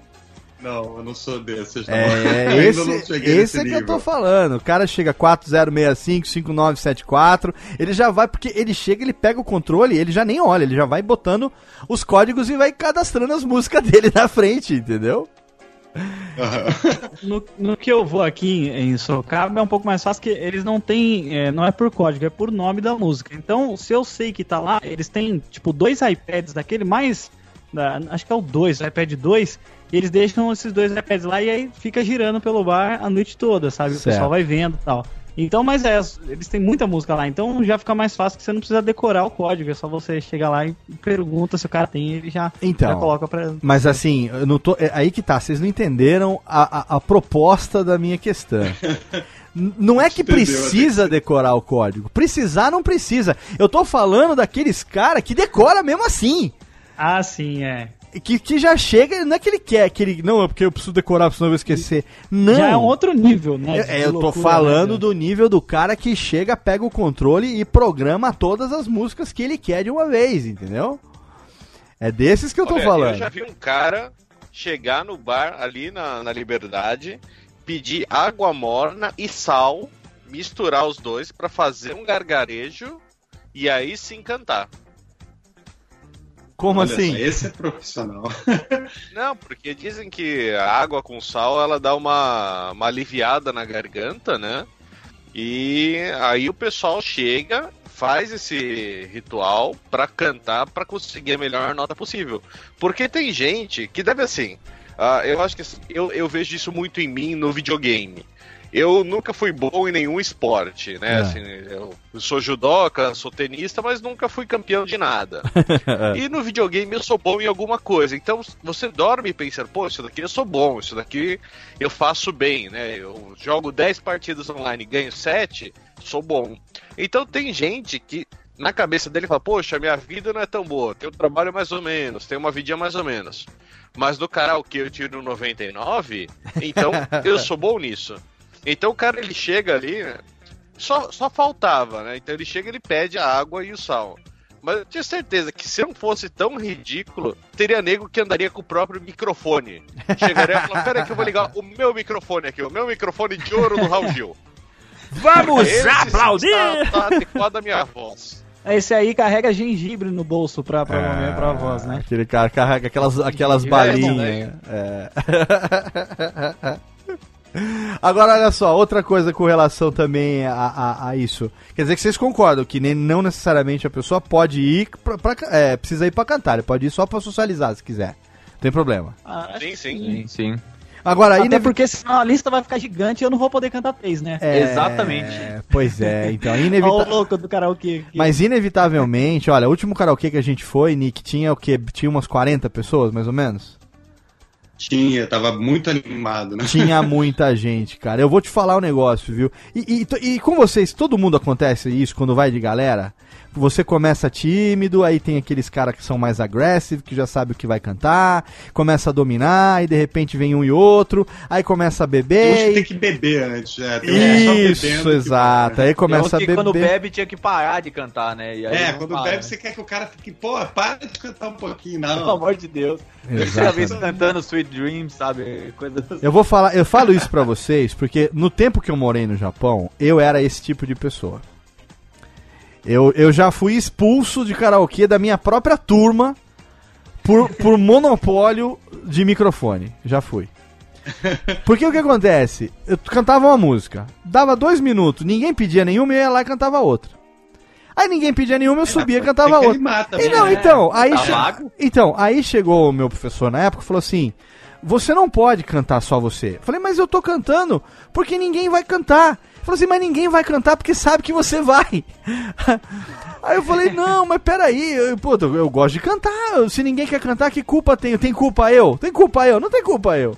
E aí eu achei que aí vai um tal de bebe e tal. Chegou uma hora já que o professor falou assim: ó, você vai pro teu quarto que não more karaokê pra você hoje. Você já cantou tudo que tinha que cantar. E aí eu era, eu era. É, eu era castigado, literalmente, assim, fisicamente, punido. Era colocado de castigo no quarto pelo meu monitor por monopólio de microfone. Aí eu subia pro quarto e eu ouvia aquele silêncio porque ninguém cantava. Ninguém- Então, entendeu? você então, é o animador da festa e o cara É, pô. puniu, Era o cara. liminha da festa e o cara te jogando, mandando fora. Eu falei, da próxima vez É o então, rock. da próxima vez então, em vez de eu cantar, vocês me contratam pra fazer um show, né? Em vez de, em vez de alugar o karaokê, vocês me contratam. Me paga, pagam, né? pagam o cachê pra mim aqui, pô. Agora, ó, o que, que é obrigatório? Vamos lá. Tem coisa, tem alguma coisa que é obrigatória no karaokê? Evidências. Não, não tô falando de música. música. música é, bom, a gente pode falar de música também, né? Evidências, Robocop gay, que mais? Que todo mundo. Esse não é bem Borbulhas de obrigatório. amor. Hã? Boate azul, boate azul tem Boate que ter. azul, cara. Boate azul, borbulhas de amor, tenho, gringa, tenho um coração. Sandra Rosa Madalena. Sandra Rosa Fio de Madalena. cabelo, fio de cabelo do Fio Stone. de tem cabelo. Nuvem de é lágrimas. Nuvem de lágrimas. Que mais? Alguma do Roberto Carlos? Sempre tem alguém que canta, né? Mas, mas do Raça Negra. Jesus Cristo. É, Raça Negra, qualquer uma do tem. Raça Negra. Ana Júlia do Los Hermanos. Ajuda. É, emoções do Robertão. sempre Emoções. Daniel também, Só- aquela Adoro Amar Você. Todo mundo canta também. Só não vale o faroeste caboclo, senão o nego rouba o É, microfone. dormir, tudo. dormir na. É, do- Faroeste Caboclo não pode. É uma daquelas coisas que não pode. Não pode, dormi- é, tipo dar carrinho no... dormir na praça do Bruno e Marrone, todo mundo canta Dormir também. praça. Cara, eu já cantei dormir na praça com um amigo meu na época que eu tinha duplinha sertaneja. É. Na Paulista, às duas horas da manhã, cara. Tinha umas 50 pessoas assistindo a gente tocar. Meu, a galera batendo palma, tipo, freneticamente, assim, cara. Foi o momento mais top musical da minha vida foi os ensaios que a gente fazia na Paulista, cara. Olha Ali aí. na frente do Center 3, até a gente ser expulso pelo segurança. Né? Então, Mas o que, que é obrigatório na, na, na instituição karaokê ali, na noitada de karaokê? O que, que não pode faltar? E aí? Existe música, álcool, né? Não, não de música. É, álcool. Álcool não pode faltar? O goró? Acho que Mas tem que a- ir com os amigos, cara. Acho que você ir sozinho, não sei se se vinga, assim, sabe? Você tem que ir com pelo menos uns dois, três amigos ali, porque eles vão estar na vibe sua, Depende, assim. depende, Pedro, porque eh, tinha nesse 566 que eu falei aí, nesse bar aí daqui de Sorocaba, tem uma senhora que ela, eu, eu não sei, eu acho que ela já deve ter uns 73 anos por aí, que ela vai toda produzida, todo dia que eu ia lá, ela tava lá, e ela sentava e ela cantava ah, uma música italiana, que eu não, não vou saber o nome, mas era muito bonito, e ela fazia um show, cara, e Olha toda aí. vez ela ia lá, ia sozinha. Ó, É, eu já tive, eu já eu já, se- eu já tive também é, bons momentos indo sozinho pro karaokê na minha juventude. Na época que eu comecei a cantar karaokê japonês, né? Eu já cheguei ao ponto de eu ir pro karaokê sem ter um puto no bolso. Zero. Não tinha um puto, não, não ia ter dinheiro pra pagar o karaokê, não ia poder beber nada que eu não ia ter dinheiro pra beber, não ia ter dinheiro pra nada. Mas a vantagem é que eu era amigo do da Mama, né? Era amigo, entenda como quiser, amigo da Mama na época. É, Opa, eu tinha, eu tinha Mama? meus 19 anos, é, era, era amigo da Mama, amigo, digamos, amigo, amigo, mamando na mão. era Mama muito amigo da Mama. Ela perguntava se o Léo quer a balinha, né? É, muito amigo da mão. E aí eu ia lá e tal, e ficava ali, eu sabia que uma dosinha de uísque ela ia liberar pra mim, né? Tá tudo bem, cantar uma musiquinha, volto pra casa. E aí, cara, foram, nossa, incontáveis as vezes que eu fui sozinho pro karaokê. É, tomei uma dosezinha de uísque ali de cortesia, porque eu era habituê da casa, né? Tomei uma dosezinha ali de cortesia, pendurava. Na verdade, tinha um professor meu nesse karaokê que a gente frequentava, karaokê Tequira, em São Paulo na Liberdade. Tequila. Hoje em dia já não, não é mais o que era antes. Hoje em dia já me ouvi falar que é a máfia coreana que tá controlando lá agora. Enfim, parece. Dizem, né? Não sei. Mas na época que eu ia era uma mama japonesa mesmo, uma senhora, tinha seus 60 anos, e a sobrinha dela, que era muito minha amiga, era estava treinando para ser quiser. estava treinando para ser a sucessora da tia dela lá e tal, né, como mama. E aí é, tinha um professor meu que uma vez a gente foi, ele falou assim, olha, ele me apresentou lá como se eu fosse filho dele. Falou, isso aqui é meu filho, tá? Então, olha, aqui pela primeira vez está vindo, ó, isso aqui é minha garrafa de uísque. Ele está autorizado a tomar a minha garrafa de uísque mesmo quando eu não estiver aqui, ok? Então ele deixou isso, ele, entendeu? Ele deixou ali o, o negócio. Só que eu não tinha cara de ir todo final de semana e depois o dia que ele fosse lá, eu falei, cadê minha garrafa de uísque? Ah, seu filho tomou durante o mês inteiro. Virou, né? Entendeu? Então eu, eu, eu era, né? Eu, eu tinha cara de pau, mas nem tanto assim também, né? Aí teve uma vez que eu cheguei lá, sentei ali no balcão, o Zé, que era muito, muito meu amigo, o Zé, que era o, o garçom. Zé, beleza? Ah, o Zé, botar aqui o skin e tal, um red labelzinho, tá sem dinheiro. Ah, botar um redzinho mesmo aqui e tal, não tem problema. Aí, ó, vai lá cantar uma música lá, canta lá a sua lá. Vai falar, não vou, hoje eu tô meio duro. Canta lá aquela que você gosta e tal. Aí eu ia lá e cantava uma enca, né? Cantava, que nem essa que eu cantei no começo do programa e tal. Cantava um, um, um, um- enfim... não, não, não, não. Aí cantava lá, e aí, puta, na hora que eu descia do palco, o pessoal batia pau e, e japonesada, né? Tudo japonesado. Japonesada com os whisky 12, 18, 20 anos na mesa, aquelas coisas, tudo, os green labels, blue label. Os caras na época podiam fumar, ainda fumando uns charuto, com as meninas, que tinha isso também das meninas junto, aquela coisa toda. Ah, não sei o que, canta pra caralho, que legal e tal. Senta aqui com a gente. Puta, aí começava. Nessa, senta aqui com a gente. Onde você aprendeu japonês? Ah, tá, não sei o que. Não, toma uma aqui, tá. Vai lá, canta uma pra mim. Tá, aí, aí, cara. Sem um puto no bolso, eu fazia minha noite. Fazer a festa. E só funcionava Não, porque eu ia sozinho. Porque se eu fosse de galera, não ia funcionar, entendeu? Não, é, não colava. Mas você já tinha as amizades lá dentro, entendeu? E Então, foi graças bastante. a isso. Mas não, e não era karaokê box, era, era o Sunako, ambiente de karaokê japonês mesmo, que é, que é diferente, né? Do, do, do- É. desse que a gente Uma frequenta coisa que eu digo. Quem tem amigos tem tudo nessa vida, cara. Cara, olha, teve uma vez, pra você ter uma ideia, teve uma vez que eu fui lá sem avisar e a casa tava fechada pra um evento, se eu não me engano, era de um candidato a vereador de São Paulo.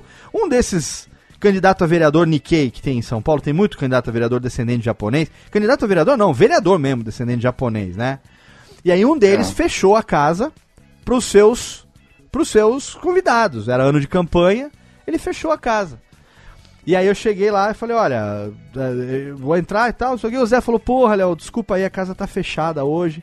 Hoje o can- fulano de tal, não me lembro quem era, fechou a casa pros convidados dele. Falei, pô, então tá bom, vou embora e tal. Aí vem, né, a... Vamos chamar ela de Minimama. A Minimama chega. aí eu disse, "Ah, você veio e tal. Eu falei, é, não avisei, não sei o que tem. Não, evento fechado, né? Não quero atrapalhar. Não, não, não, não. Você pode. O, o fulano de tal disse que os clientes preferenciais, os clientes habituês da casa, podem entrar e são convidados dele. E aí eu entrei na bocada, cara. Entrei na bocada, fiquei no balcão. Eu tinha 19 anos, cara. Eu tava me preparando pra ir pro Japão, cara. Então, é, eu sentei no balcão e aí foi a experiência mais, digamos, etílica que eu tive no karaokê durante toda a minha preparação pra ir pro Japão. Porque tinha tudo quanto é tipo de uísque. Tudo. Todas as marcas e anos que você imaginar. E como eu fiquei no balcão, toda a primeira garrafa, quando a garrafa que abria, a primeira dose ficava comigo. Então, então, o sommelier de uísque cara, noite, o né? Zé abria a garrafa, falou: "Ah, isso aqui é Chivas 12. Ah, isso aqui eu conheço. Ah, isso aqui é Black Label, conheço. Ah, pintou um Green. Opa, isso eu nunca tomei. Ah, pintou um Blue. Ah, pintou um Royal Salute. O negócio ia subindo, sabe? Aí eu falei, opa, legal. Mas, cara, chegou às 4 horas da manhã, eu já tava cantando em aramaico já, velho. Já tava no Japão, né? Não, já tava, já tinha ido pro Japão e já tinha voltado. E vocês, caras? Vocês gostam de, de galera? Tem uma turma definida? Ou vocês já tiveram essa experiência de ir sozinho e, deu, e ver o que dá? Vou sozinho, ah, tô meio triste aqui e tal, vou sozinho, vamos ver no que dá, vou conhecer gente nova. Já, vocês já passaram por isso? Acho que não. Eu ia com um amigo meu. é, É. eu nunca fui sozinho porque eu não tinha muita coragem, assim, né? De ir sozinho mesmo e tal, mas eu ia sempre com um amigo meu. E a gente foi por um bom tempo, assim, como fez uma- uns tours assim de karaokê aqui por São Paulo.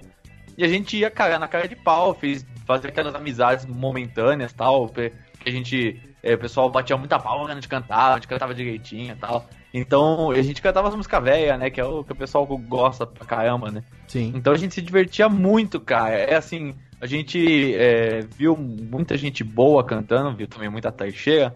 mas, nossa, cara, foi assim. Porque eu não tinha dinheiro na época pra ir pra balada, porque balada aqui em São Paulo, principalmente, sempre foi muito cara, né? E como eu não bebo, cara, eu falei, pô, eu vou fazer o que na balada? Eu Vou pagar pra É, você não né? bebe, tem essa, né, cara? Então, aí o que, que eu vou fazer? Eu vou pegar a mulher, pô, eu vou no karaokê, que eu consigo conversar melhor, canto e dá pra pegar a mulher muito mais fácil, cara. E pe... Nossa, e tipo, é muito mais legal, cara. É muito mais legal. Tá vendo Pô, só? me divertia horrores, cara, horrores. Tipo, de chegar em casa às 6 horas da manhã, sem voz, que eu cantei a noite inteira, não, porque eu fiquei gritando.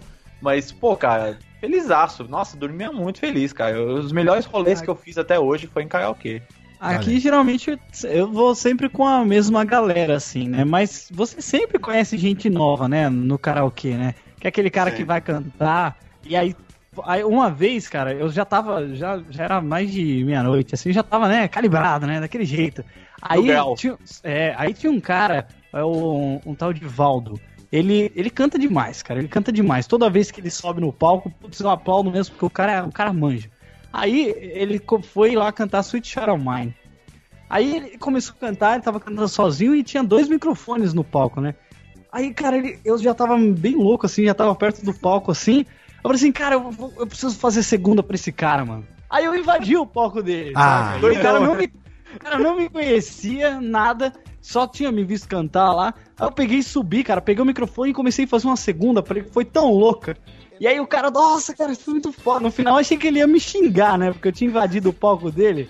Muito eu- louco, né? ah, é, mas eu fiz segunda voz e ele gostou, cara. Isso Aí é eu outra coisa também. ideia pra caramba com ele. Isso é outra coisa também, hein, que eu ia falar. Isso pode ou não pode? Porque tem muito isso, né?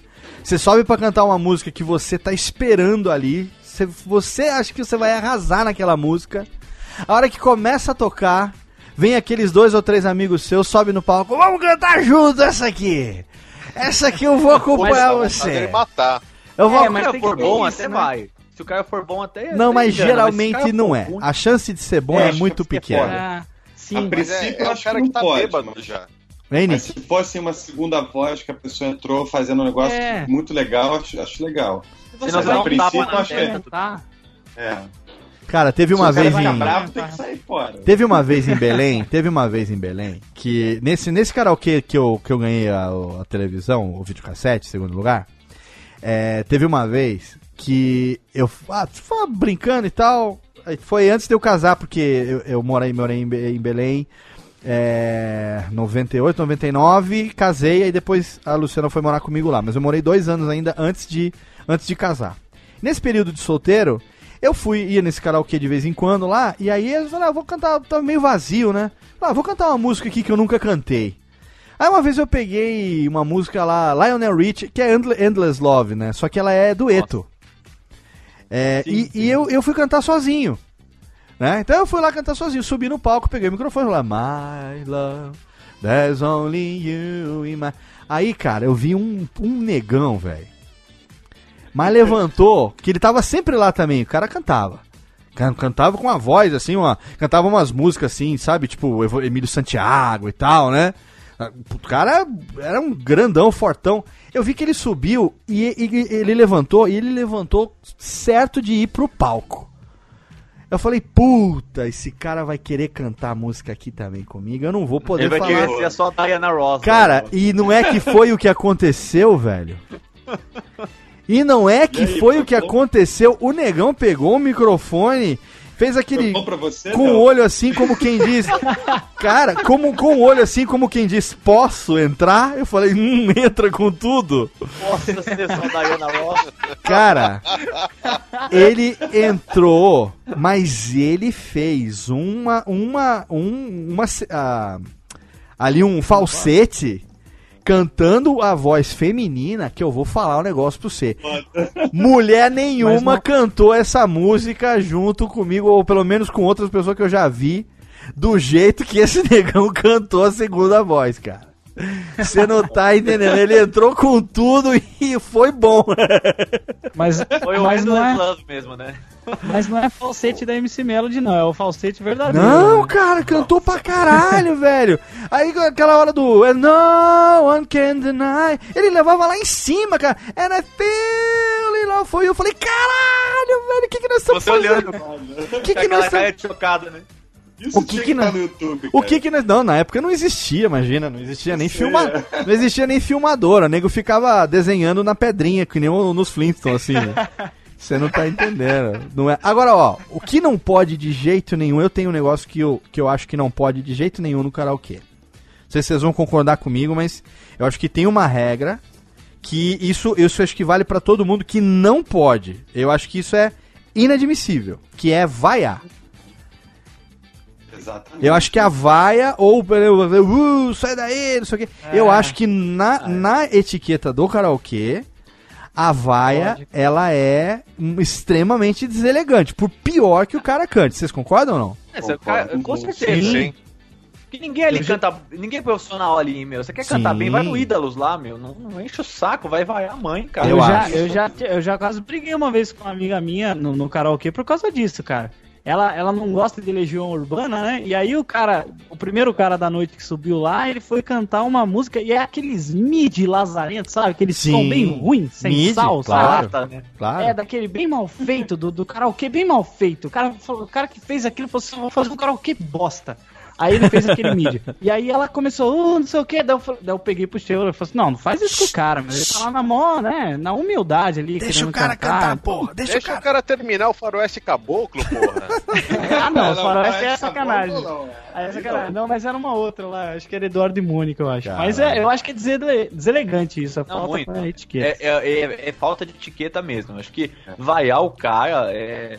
Pô, sei lá, é uma brincadeira, entendeu? Tem que levar como uma brincadeira. Não, não É porque, uma é porque disputa, tem né? gente que acha que é o seu show próprio, né? Exato. Tem gente que É. vai achando que ah, hoje eu vou dar o meu show e ninguém vai subir lá, não sei o quê. Entendeu? Aí, Exato. aí já é complicado. Tem que ter o espírito da diversão e. Exatamente. Isso é um esporte, basicamente. O cara gosta de Legião Urbana, o outro gosta de sertanejo, o outro gosta de hip hop, cara. Cada Pois um é. gosta de uma coisa. Ah, mas, Nick, sabia que eu já fui até zoado, cara, pela música que eu pedi? E, e eu fui zoado pela pessoa que chamava as músicas. É. Ô, louco, É, você pô, pediu o quê? É, a música da Xuxa? Não, Vamos brincar então- de índios?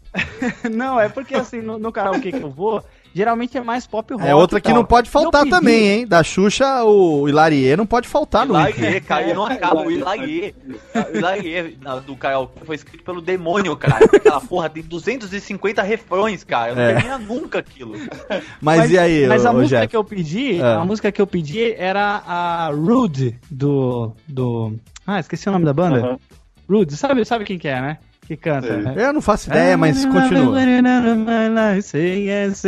Ah, Roots, ah, tá Ah, legal. essa daí é no- Magic, não é? Magic, isso, É obrigado. recente a música, é Tá. recente. Então, pois é. E aí a, a mulher falou assim: e agora o Jeff vai cantar Rude, essa música mais mela cueca. Cara, eu subi no palco com uma cara de, de Subiu bosta. cuspindo fogo.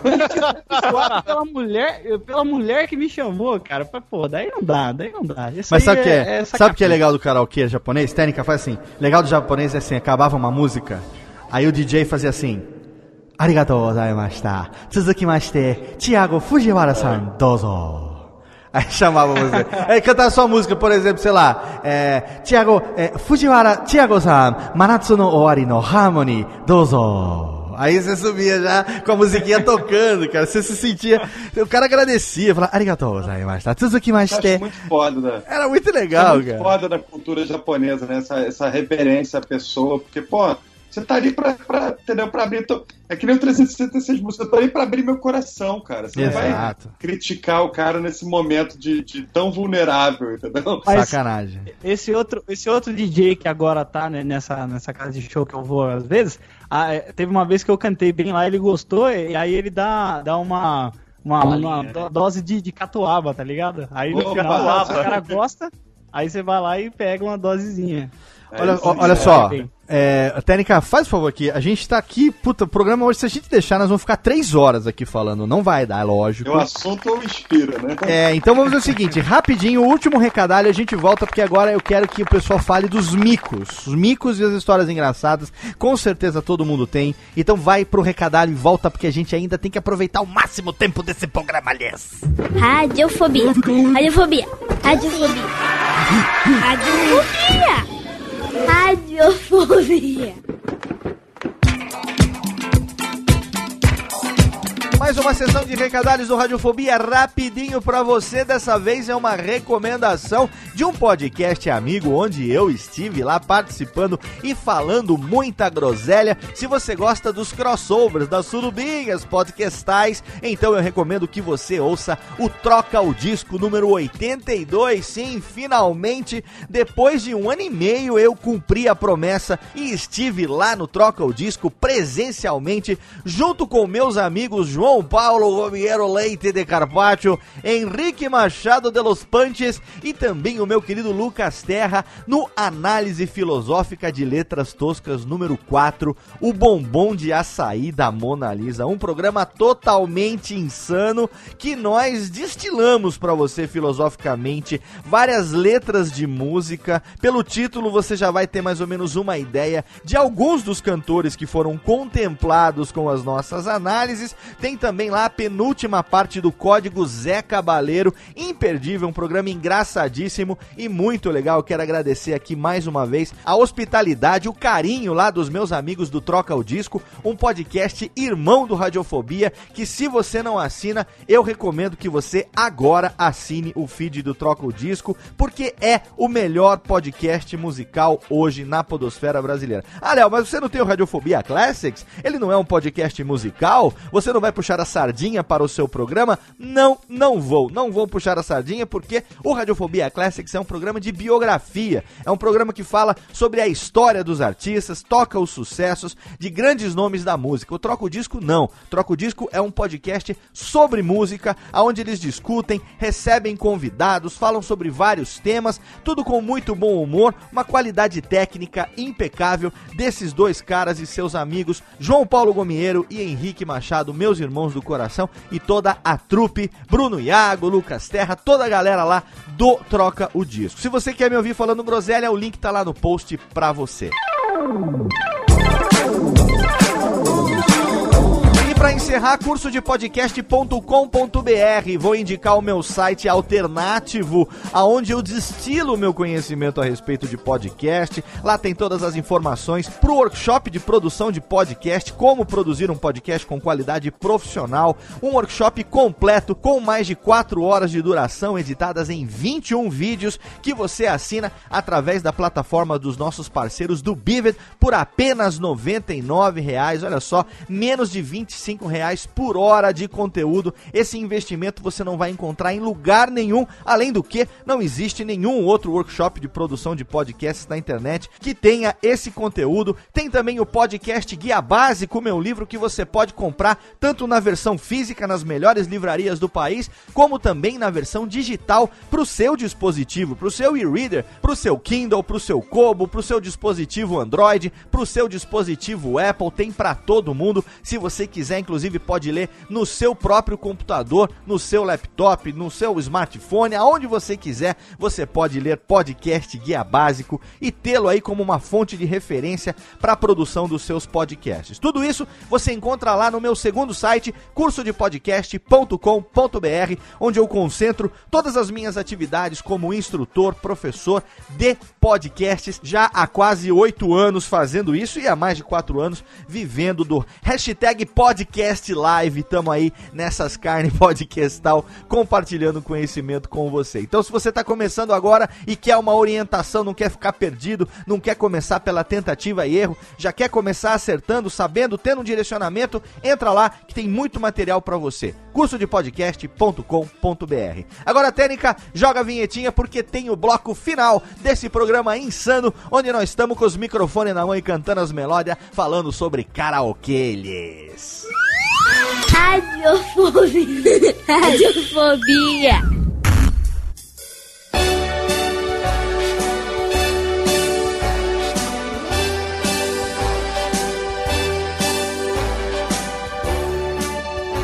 Todo mundo, hein? Quem, quem sabe canta.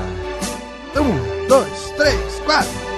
Start spreading. I'm living today.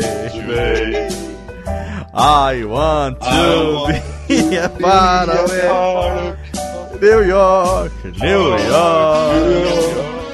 This vagabond. Tá bom, Térica, que esse lag do Skype mata a gente aqui. Puta que lá A gente precisa marcar um karaokê live qualquer hora dessa pra gravar e botar no YouTube. Vou fazendo 366 músicas. Eu tô devendo uma música pro Nick. Qual que eu tô te devendo, hein, Nick? Esqueci já. Pô, tá devendo várias.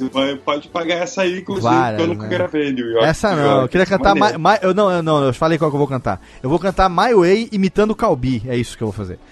Eu vou cantar My Way eu já cantei, a gente pode cantar com Ah. música extra. Ah, pode E aí cantar essa vai aqui uma- também, pode cantar essa ou pode cantar Can- Conceição também, que você não cantou ainda. Eu né? faço muito isso. Eu vou gravar uma música. Hoje, por exemplo, Ah, eu gravei uma música com uma amiga minha e ela falou: ah, pode gravar mais de uma? Eu falei, pode gravar 10 se quiser. Olha aí. Uma fica sendo oficial e as outras ficam sendo extra. Fa- Faz de bônus, exatamente. Mas olha só, eu quero falar nesse bloco derradeiro aqui, porque se deixar a gente vai até amanhã. Térica, pode bater palma que o programa hoje tá fenomenal. Eu quero deixar no, no bloco derradeiro agora, eu quero falar dos micos. E aproveitando o New York, New York, eu vou contar um mico, um mico, um mico que mico meu, mico meu, mico, mico meu, que envolve a minha mãe, na verdade, né? Por culpa dessa música maldita. Aqui, dos, dos jockeys, dos jockeys.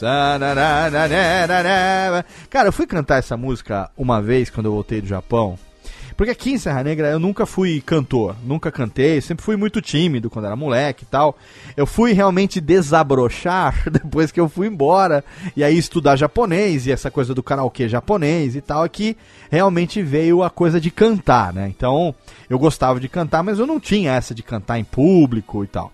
Quando eu voltei do Japão uma vez, eu lembro que não sei o que, que tinha aqui, se era uma casa é, é, que tinha música ao vivo, que o pessoal deixava a gente cantar. Eu não lembro o que, que era. Eu sei que eu tava com a minha mãe, meu pai, minha irmã, a família aqui. Não lembro se eu namorava já a Luciana, se ela tava junto comigo nessa época ou não.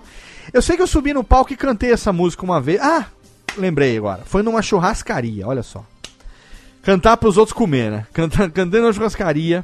O grupo chegou lá e falou assim: ah. ah, qual o grupo fez assim? Ah, vamos dar uma pausa agora aqui, mas se alguém quiser cantar, o microfone está à disposição. Aí, cara, a minha mãe levanta da mesa e começa a maldição que me persegue na minha vida até hoje. Meu filho é cantor. Exatamente, cara. Ela levanta da mesa e fala: O meu filho canta, ele vai cantar New York, New York agora pra vocês aqui, todo mundo, vocês vão adorar. Meu filho canta muito, meu filho morou no Japão, meu filho, meu filho can, can, cantava em karaokê. Ai, mãe, não, mãe, chega, para, pelo amor de Deus, mãe. E aí toda. Mãe sendo mãe. Não, olha só, isso aconteceu pela primeira vez é, por volta de 1996. 1996, há 20 anos, ok? 20 anos.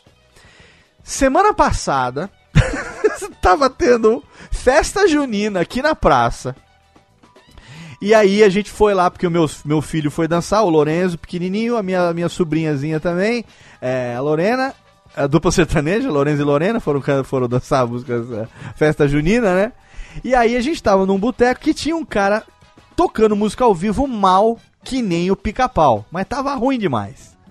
E aí o Ok, sabe um Ok Tok? Vocês conhecem o Ok Tok do Máquina do Tempo? O Ok e a Vanna vieram pra Serra Negra, eles estavam aqui nesse fim de semana. E a gente se encontrou ali. Aí é, o cara tava cantando mal, e a minha irmã, que também gosta de cantar, ficava falando assim: Ai meu Deus, esse cara canta muito mal. Mas ele, ele cantava, mas ele cantava assim mesmo, sabe? Assim, ele não botava a voz pra fora, né? Ele não, não, não, não, não, cantava com potência, né? E, e meio que tava irritando a minha irmã, falou assim: Ah, Leandro, pega o microfone lá, vamos cantar, vai. Aí, por que, que ela foi falar isso, cara? Aí ressuscitou o demônio incitador dentro da minha mãe e falou: Não, vocês têm que cantar. Não, vocês têm que cantar. Aí a Luciana falou assim: Ih, daqui a pouco vem um amigo dele aqui que é roqueiro, guitarrista, o cara toca violão pra caramba, falando do Ok. Ah, então fechou. Vocês vão dominar esse bar hoje. Aí, Falei, mãe, chega, mãe. Não, não vou cantar. Aí, cara, o Ok chegou, a gente sentou, tava tomando uma cerveja. E eu tive que controlar a minha mãe falando: Não, que vocês não vão cantar? Vocês vão cantar. Chegou uma hora que ela falou assim: dá licença que eu vou no banheiro. Velho, esse dá licença que eu vou no banheiro significou. Dá licença que eu vou ali no balcão falar pro gerente do bar que vocês vão cantar. Vou avisar, né? Cara, e aí o gerente do bar veio, é lógico. Eu falei, não, imagina.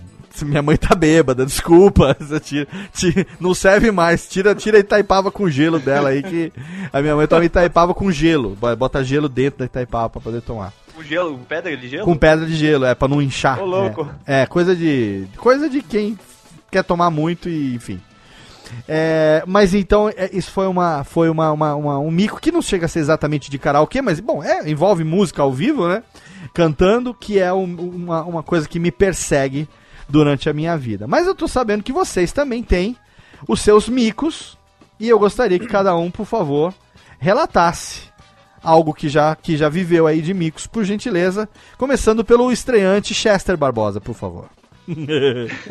Bom, Léo, é, você tava falando, eu tava tentando lembrar aqui, porque meio que aquilo que eu falei no bloco passado, meio que já foi um mico, né? Sim, Mas é, é- é algo que, assim, aconteceu uma vez e não foi um mico pra mim, mas foi um mico que eu fiz outra pessoa passar, né? Como eu disse, nesse, né, nessa casa de show aí que eu, que eu geralmente vou, que é o Asteroide aqui de Sorocaba, é, tem o, na, o, o karaokê ele é só na quarta-feira, né? Então só todas as quartas-feiras tem karaokê. E aí eu fui um dia numa sexta-feira que era uma, era uma balada normal, uma festa normal. E era o aniversário da minha namorada. Né? Foi, foi esse ano. Era o aniversário da minha namorada, eu falei assim, bom, eu preciso fazer alguma coisa diferente, né? Eu gosto de ser um pouco criativo e fazer umas coisas diferentonas, assim. Aí o que que eu fiz? Eu entrei em contato com, com a casa de show aqui e falei assim, olha, vocês, como que vai ser a programação de vocês? Porque geralmente é só o DJ tocando lá as músicas assim pro povo dançar, né? E aí eu falei assim, olha, eu tava querendo fazer uma surpresa pra minha namorada, será que tinha como eu cantar uma música? Aí você, ah, não, tem como, é só você trazer o, o arquivo MP3, né, karaokê e tal, assim, que você liga lá e a gente canta. Eu falei assim, não, beleza. E aí eu fui cantar a Sugar do Maroon 5, sabe? Aham. E, e aí, e assim, eu não, eu não sabia a letra totalmente, porque ela gostava muito dessa música. Só que eu não sabia essa letra. Eu não sabia. E eu queria cantar sem papel na mão. Eu queria cantar com a, com a letra toda na cabeça. Cara, eu passei os próximos três dias cantando essa música 24 horas até entrar na minha, na minha cabeça. Falei assim, não, eu vou cantar essa música. E aí, tipo, foi muito legal que era, acho que tinha passado da uma da manhã, mais ou menos. Tava todo mundo lá e foi uma puta surpresa pra ela, porque o cara a- a- ligou a luz assim no meio do palco do nada e me chamou, ah, agora o Jeffter vai vir aqui e tal, e vai cantar uma música. Eu anunciei lá, eu cantei pra ela, nossa, cara, e foi, foi uma surpresa que ela teve assim, que eu achei muito legal. Não foi um mico pra mim, mas pra ela meio que foi, né? Tem esse, eu tenho esse vídeo ainda, eu ainda vou postar no, no meu canal lá no YouTube fazendo um karaokê da, da música, mas Aham. vou, vou postar esse vídeo com a reação dela. Mas foi uma, foi um- uma experiência muito legal que eu nunca tinha feito, assim. e Olha meio aí. que foi um mico mais pra ela, né? Eu tirei tanto saco do Jeff por causa desse vídeo, cara. Enchi tanto saco dele, coitado. Tem, tem no YouTube, não? Tem, tem no meu Facebook, mas eu vou postar depois no YouTube. Não, você Aí- manda você mim que eu tenho que botar o link no post pro nosso ouvinte poder Beleza. ter o prazer de ver essa pérola, né? E você, Beleza, hein, o, o Japá? Seu, seu mico com karaokê, hein? Ah, eu, quando eu era adolescente, tinha uns 16 anos, eu era daquela geração Charlie Brown, né? Então, andava de skate, ouvia Raimundos, Planet Ramp, Charlie Brown. E todo mundo na minha rua. Na minha rua a gente era em 12 moleques, né? Que moravam tudo junto, né? Então a gente fazia tudo junto. E no bairro do lado tem a igreja, que é a igreja que eu frequento desde moleque, o mesmo padre desde moleque. É. E aí tava na época de festa junina e eles estavam fazendo aquelas quermesses para juntar um dinheiro para a igreja. E numa dessas quermesses eles fizeram um espaço lá com videokê. Aham. E a gente foi e olhou e a gente viu que tinha música, tinha Raimundos, tinha Charlie Brown. E a gente queria mostrar que a gente era rebelde. Então falou, "Vamos- vamos cantar Charlie Brown, porque nós é Charlie Brown, vamos cantar Raimundos. E eu lembro até hoje que a gente pegou alguma do Raimundos, eu não lembro se era Poteiro em João Pessoa, alguma dessas. E a gente tava cantando, gritando a altos pulmões, toda a música com todos os palavrões. E o padre, ele entrou nessa sala bem na hora, sei lá, Entrou com a ele tava cruz na gritando. mão e água benta, né? É, e assim, Meu Deus, ele cara. pegou, ele me deu uma olhada. Esse padre ele chama Padre Vanderlei. Ele só. de- até hoje, eu tenho 34 anos. Quando ele me olha feio, eu, eu me arrepio inteiro. assim. E eu lembro até hoje que ele entrou, ele olhou pra gente cantando, ele deu um olhar de desprezo, virou de costas e saiu. Que eu pensei, falei, puta, é hoje que ele vem arranca minha, meu crucifixo do peito e me expulsa da igreja. Assim. Eu, eu me senti mal, porque eu queria pagar de fodão, porque adolescente quer se mostrar pros outros, né? Que você é bom, que você é melhor que os outros. Mas quando eu via, tipo, a autoridade do padre olhando e reprovando a música que eu tava cantando, eu me senti tão mal aquela noite que eu não quis cantar mais o resto da noite, cara. Caraca, mas você também, vocês, essa molecada geração Charlie Brown Jr., vou falar um negócio pra você, viu? É, só faltou ser excomungado a partir daí. É, não, gra- não, graças a Deus ele continua amigo até hoje, tanto que batizou as meninas, né? Ah, legal. Mas eu acho que ele nem lembra disso, ele já. Ele Tomara, viu? por coisa pior. Tomara, tomara que não lembre, porque se lembrar, o cara tá traumatizado até hoje. E você, ô Palote? Micos, micos, quero micos.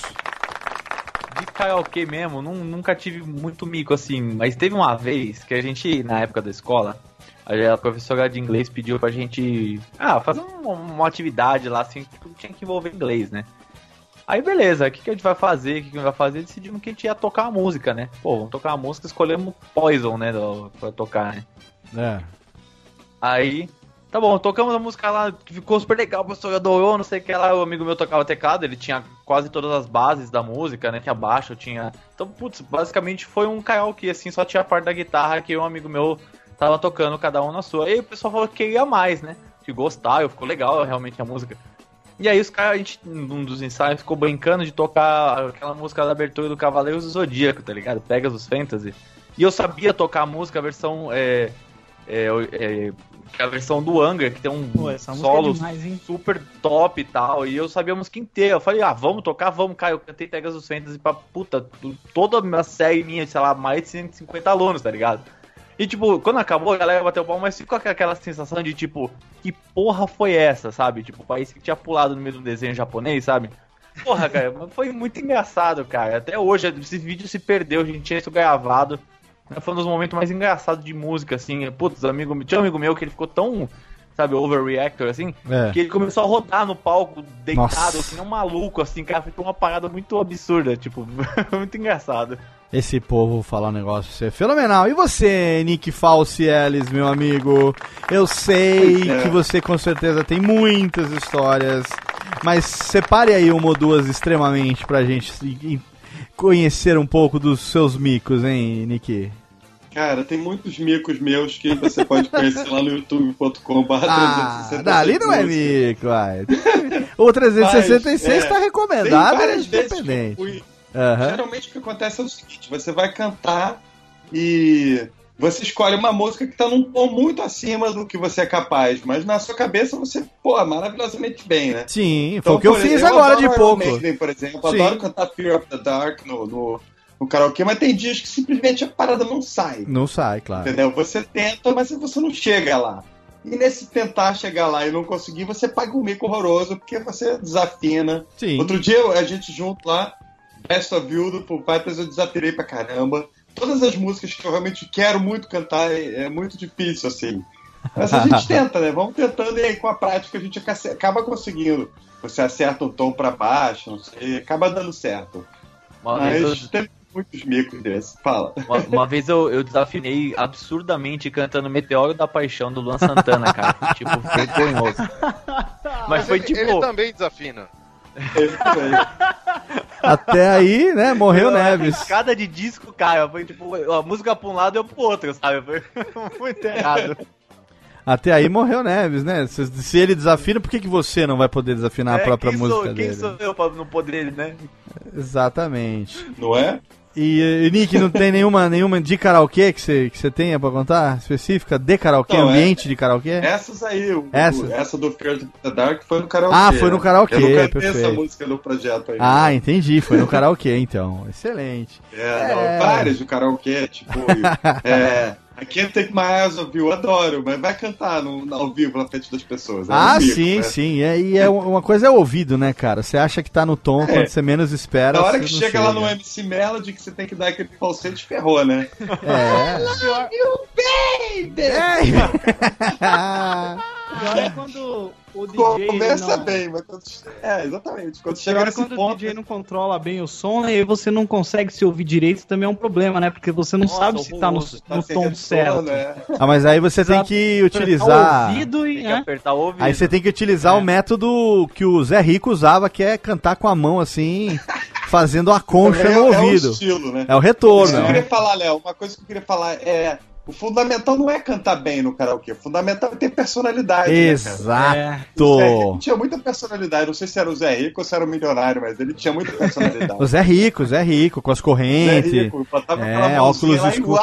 Botava, cara. que aquilo, aquilo ali era o retorno, aquilo ali era, o- era o controle da, da voz dele, que hoje nós temos aqui com fones de ouvido, né? Os artistas fazem isso hoje em dia com o, o- aquele ponto eletrônico que dá o retorno, né?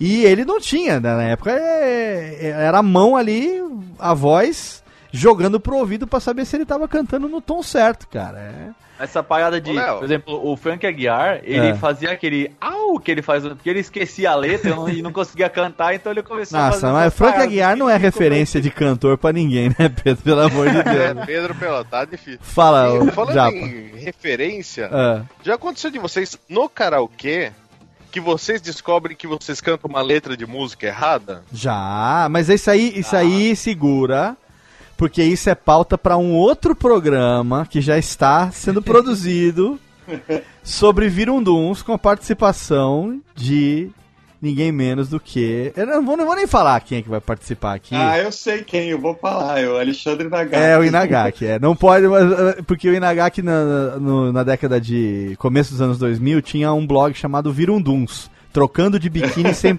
trocando de biquíni sem parar.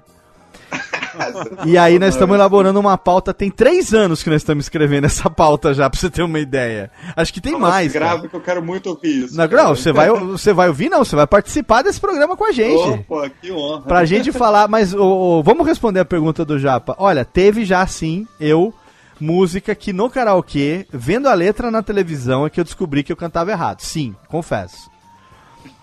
Teve já, teve sim. Eu não vou Quem dizer. nunca, né? Quem nunca? Eu não- vou saber dizer aqui qual exatamente, né?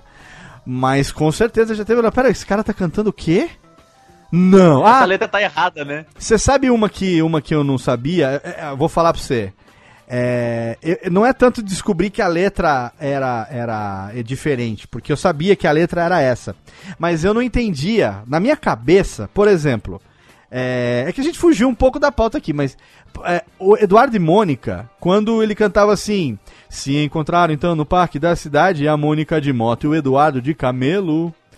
Eu ficava, na minha cabeça adolescente, nos anos 80, eu ficava imaginando a Mônica chegando de CGzinha 125 e o Eduardo chegando em cima de uma porra de um camelo, com duas, com, com duas corcovas. Eu imagino o cara que não sabe. Ele- é, é o que eu. O cara Não não. é carioca, não entende que camelo é bicicleta. Camelo é bicicleta em Brasília. Sério? Em Ela quer Brasília. a carona, cara. Em Brasília, Caraca, cam... essa foi uma explosão de cabeça pra mim. não, não, em Brasília. Camelo é bicicleta. Camelo que é bicicleta. antiga.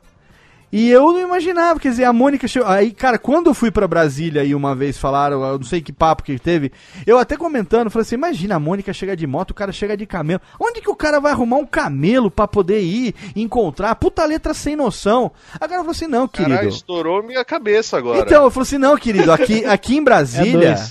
o cara falou: aqui em Brasília, camelo é bicicleta. A Mônica chegou de moto e o Eduardo, que tinha 16 anos e ainda tava fazendo cursinho, chegou de bicicleta, ele chegou de camelo. Puta, cara, então aí. Aí, primeiro que acabou com tudo que eu pensei minha, minha adolescência inteira. Aí, a ima- e pra tirar a imagem do camelo da cabeça? Não sai, cara. Aquele dromedário. Nossa, também, porque, tipo, como eles eram muito diferentes, eu achei que eles andavam de camelo. Não era só eu que era tonto, Era não. o hipster, né? Era o hipster. É, dele. é, o hipster do Oriente Médio. Não, cara, ela chegou de moto e ele, lazarento, que era duro pra caralho, chegou de bicicleta, de camelo, porra. Tá Eu vendo? acho que um camelo deve ser mais caro que uma CG, viu? Eu acho que é, com certeza. E, as- No Brasil, certamente. Né, e assim, descobrindo que em Brasília a bicicleta se chama camelo, nós terminamos o programa de hoje. É... Não, não, não, criançada, mas se foi bom, não é pra chorar. Não, não, foi fenomenal, fenomenal. Técnica corta aqui agora, chama o Woody e o Buzz, porque tá na hora de encerrar, senão nós vamos ficar aqui até amanhã. Vambora!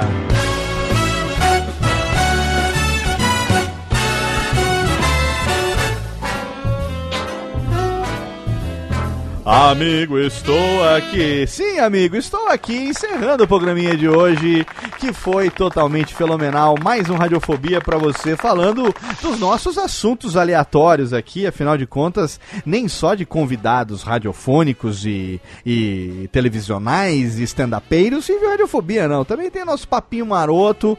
Programa, último programa foi muito, muito elogiado sobre os nossos papos de meninos que não cresceram. Um recorde de comentários do ano. Teve dois comentários. Muito obrigado, todo mundo que comentou.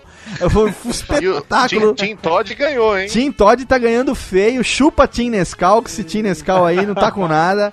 E eu quero agradecer mais uma vez a participação dele, que não mede esforços aqui. Ele que antecipou o jantar essa semana com sua senhora, prevendo uma gravação na sexta-feira à noite. O meu segundo em comando, Thiago Fujiwara. Valeu, queridão. Valeu, Léo. Boa noite. Cara, eu vou ter um trabalho pra limpar o quarto aqui, porque tem pedaço de cérebro pra todo lado. Ah, por causa do camelo? Eu preciso, eu preciso ligar pra alguém. Agora é tarde, eu preciso ligar pra alguém pra contar isso, caralho. Tá Conversar, né? Você também achava que era camelo Nossa, cara. Eu achava que era um camelo, era um camelo, cara. que Não faz sentido essa gíria. Camelo em, em Brasília é bicicleta, cara. É isso aí. Ela é tão quente, cara, que dá até pra pensar que é um camelo Ai, mesmo. meu Deus do céu. Quente seco. Tiago Fujiwara, antes que o seu cérebro acabe de derreter de vez, por favor, aproveite para fazer aqui o merchan para quem quer viajar para destinos exóticos, para procurar você em Cangaru Turismo, por gentileza. Exatamente. Então, quem tá procurando uma viagem pro exterior, quer fugir daqueles destinos básicos, Estados Unidos, Europa, América do Sul, fala comigo lá na Cangaru, www.cangaru.com.br e eu ajudo você a conhecer os lugares do mundo onde você não tem coragem de ir sozinho. Exatamente, destinos eróticos e destinos exóticos pra você. Vai lá que você não vai se arrepender. Tem ouvintes do Radiofobia recentemente viajaram, fizeram o tour é, pela Nova Zelândia, o tour do Senhor dos Anéis. Muito legal, né, Ti? Muito bacana, né? Sim, sim, sim, chegaram essa semana e adoraram. Olha aí, tá vendo? Você vai lá, fala com o Thiago, com certeza vai ter um tratamento VIP lá, o ouvinte do Radiofobia vai viajar, vai ter uma viagem inesquecível e carregue, é claro, o seu é, smartphone para ir ouvindo Radiofobia, afinal de contas, uma companhia desagradável no voo precisa ser garantida sempre, não é verdade? Ai, ai, ai. Muito bem, ele também esteve aqui com a gente agora, de vez, agora em definitivo, amigo. Ele que estará sempre aqui que possível, já virou integrante do programa. Ele que também tem o seu canal Por Onde Vamos lá no YouTube, junto com sua querida Catarina Adamo Palotti, ninguém menos do que o menino da Lituana, Pedro Palotti. Valeu, Pedroca. Valeu, Léo, muito bacana, cara. História de karaokê viu? foi muita parte da minha vida, karaokê, então muito feliz de falar desse assunto. Obrigado, Pedroca. E quem quiser conhecer você no seu projeto junto com a Catarina, por onde vamos.com.br, é isso ou não? Isso, e youtube.com barra por onde vamos e em todas as redes sociais, arroba por onde vamos, que estaremos lá, sempre trocando uma ideia, falando uma besteira e trazendo uma bagaça nova toda semana. Eu fico com uma alegria totalmente feliz quando eu lembro que eu conheci esses meninos com um canal que tinha 200 inscritos. E agora a Ok. gente vê lá o canal crescendo já. Nossa, já passou de quantos o canal, hein, ô Pedro? Já tá com mais de 2.300. Olha aí, Estamos olha aí, crescendo. 10 vezes, o crescimento de 10 vezes é uma coisa fenomenal. E mais do que merecido, afinal de contas, o que não falta é competência. Eu recomendo que você entre agora e veja o especial de Dia dos Namorados 2016. veja Pedro Palota travestido numa versão de Adele. Adele. É aquela, como é que é? Eu vou, eu vou mudar, vou mudar para Dubai. Eu vou mudar, Vou mudar pa- para Dubai. Vou mudar para Dubai. E, e- ele está exatamente como a gente disse aqui que está no karaokê. Desafinado que nem a porra, mas tá Mas é difícil cantar com a voz de travesti. Cara, como- Muito fácil. olha só, o cara se arrisca. complicado. Não, o cara se arrisca a fazer um vídeo onde ele quer cantar vestido de travesti uma música da Adele. Adele. Então, se- por aí você já vai ter uma ideia. Pega suas expectativas, coloque embaixo do sapato e vai lá e dê o clique no vídeo que você não vai se arrepender. Tá fenomenal. Mas bota a expectativa lá embaixo, que aí sim você vai se surpreender com a a- olha, esse vídeo foi gravado aqui em Águas de Lindóia, então, por favor, ficou fenomenal. Muito bem, e temos também a presença dele, do nosso caçulinha, ele que tá chegando com tudo, ele que daqui a pouco vai estar fazendo tudo que eu faço aqui para que eu possa ganhar dinheiro enquanto ele trabalha. ele que tem o seu por onde, por onde vamos? Não, ele que tem o seu pode tudo no cast, o menino dos covers, Chester Barbosa. Valeu, Chester. Muito... Esse apelido vai pegar, hein? Já muito pegou. obrigado, Léo, por mais uma vez aqui pela oportunidade. E é sempre muito bom poder falar sobre coisas que a gente gosta. E karaokê é uma coisa que faz parte da nossa vida sempre, né? E é um entretenimento muito sadio, muito saudável, né? Você que ali, no, o, o- claro que nós estamos falando do Jefter Barbosa, mas é no nome dele Radiofobético essa semana no nosso grupo secreto do Telegram, grupo grupo Coringas do Fóbias. Nós temos um grupo que chama Coringas do Fóbias. É, aqueles caras que quando a gravação não rolou na data que tinha que rolar, a gente aciona os Coringas pra fazer uma gravação urgente, para poder ter programa da semana seguinte. E aí Nós somos segunda opção, né, Pedro? Não, não é segunda opção. Coringa não é a segunda A gente, opção. a gente tá na geladeira, cara. Da geladeira, Não fala merda, porque legal, aí Coringa são as cartas mais importantes, porque elas fazem o papel das outras todas, hein? Mas olha só, Vitinho, nosso querido príncipe negro da internet, batizou ele de Chester Barbosa e agora será Chester Barbosa. Um dia nós vamos contar a piada quando fizermos um programa sobre apelidos. Ou tipo assim, erraram Conta meu nome. erraram meu nome. Ué, também o cara vai chamar Jefter. É brincadeira, né? Aí meu pai que tá zoando com a minha cara. Por Até quê? Ah, sim, é exato, porque te batizou com esse nome, né? Mas o. Quem foi mesmo o cara que te chamou de Chester, só pra pontuar aqui?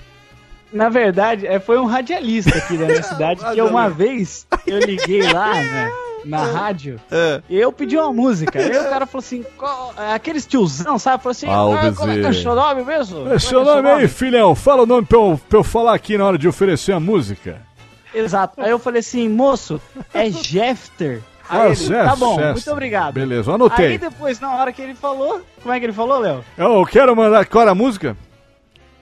Qual Ah, eu não lembro, Léo, mas. é- A música aqui? qualquer música. Ó, vamos aqui agora tocar na nossa rádio 92.7 FM, a melhor de Sorocaba. Vamos tocar aqui Sweet Sounds of Mine do. Quem que canta mesmo? Do. O Guns N' Roses. Guns N' Vamos tocar agora o Sweet Sign of Mine do Guns N' Roses. Um pedido do nosso ouvinte Chester Barbosa. Obrigado, Chester. Um beijo pra você, Chester. Sweet Sign of Mine. Mas se me comparar ao Chester do Linkin Park, eu já, já tá Ah, bom. o já. Chester Já- Mas a Chester da sadia, velho. É, e quem quiser você ouvir o seu podcast, mais recentemente tem lá um sobre a sexta temporada de Game of Thrones, é podetudonocast.com.br, é isso ou não? Exatamente, acessa lá pode tudo no cast.com.br que a gente tá trazendo conteúdo quinzenal lá, a gente falando sobre coisas da cultura pop, é, coisas criativas, né? E também Fenomenal. tem o meu canal no YouTube que é, é um pouco menos atualizado, porque a, a produção demanda muito tempo, né? Sim. Fiz um vídeo de um minuto e meio, esse dia levei três dias pra fazer. Olha aí. É, então, mas é, mas é, tá sendo bacana o conteúdo, tô, tô gostando do resultado que eu tô chegando. É. E é só pesquisar por Jeff Barbosa lá no YouTube que você consegue achar. E se. Deus quiser e os nossos planos se concretizarem, o seu tempo vai ficar tão escasso que vai ficar cada vez. hum, vai demorar cada vez mais pra publicar vídeos, né? Porque. Estou contando com isso. Exatamente é o que vai acontecer agora e vamos. Chester está entrando com tudo na equipe radiofobética. Seja bem-vindo, Olias. Muito obrigado. E temos aqui a presença dele, meu amigo, que merece, merece uma, merece um reverb para dar as anunciar ele que esteve aqui novamente, meu irmão, meu brother do coração, ele que está fazendo o seu projeto ali, 366 melódias, uma por dia. Esteja ele viajando, esteja ele em trânsito, na sala VIP do aeroporto, comendo um caviar, tomando um champanhe, não importa. Esteja comendo um grilo na China, em, em Beijing, esteja ele comendo um hambúrguer, um hambúrguer não, um hot dog em New York.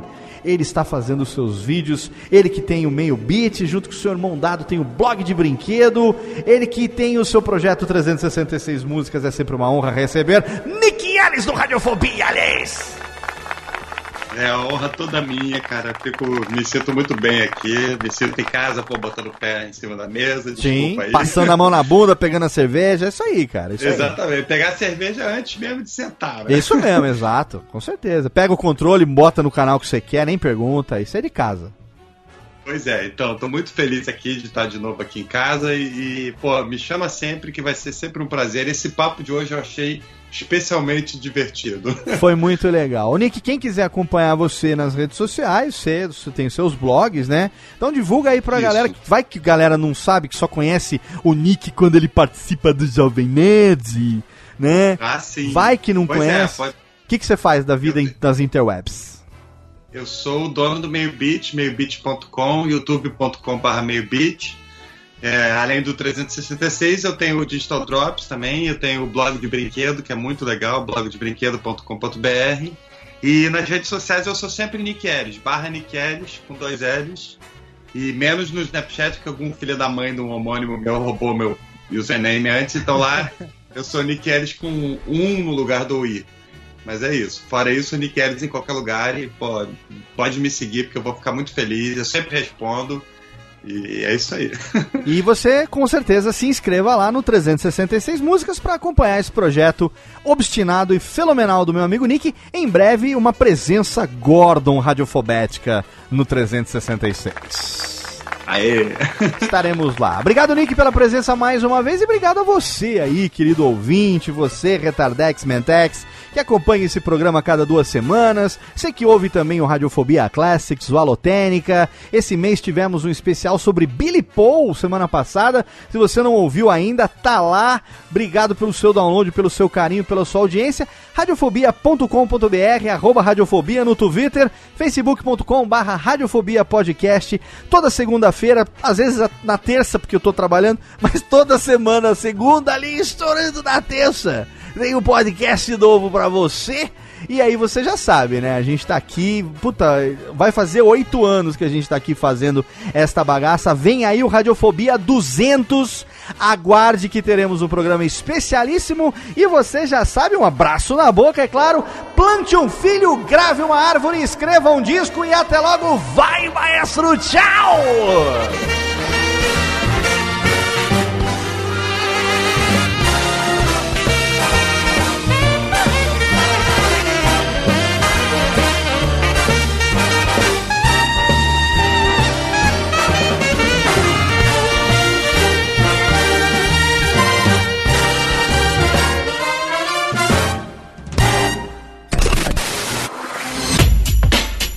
Rádio Fobia. Este podcast foi produzido por Radiofobia, podcast e multimídia. Oi, eu sou o Antônio Viviani e quero convidar você a ouvir o nosso podcast Voz Off. Desde julho de 2017, eu e meu amigo Nicola Lauleta temos o prazer de conversar com as grandes vozes do rádio, da TV e da publicidade do Brasil e trazer suas histórias até você. Se você, como nós, é apaixonado por locução, acesse vozoff.com.br e acompanhe nossos episódios aqui na Radiofobia Podcast Network.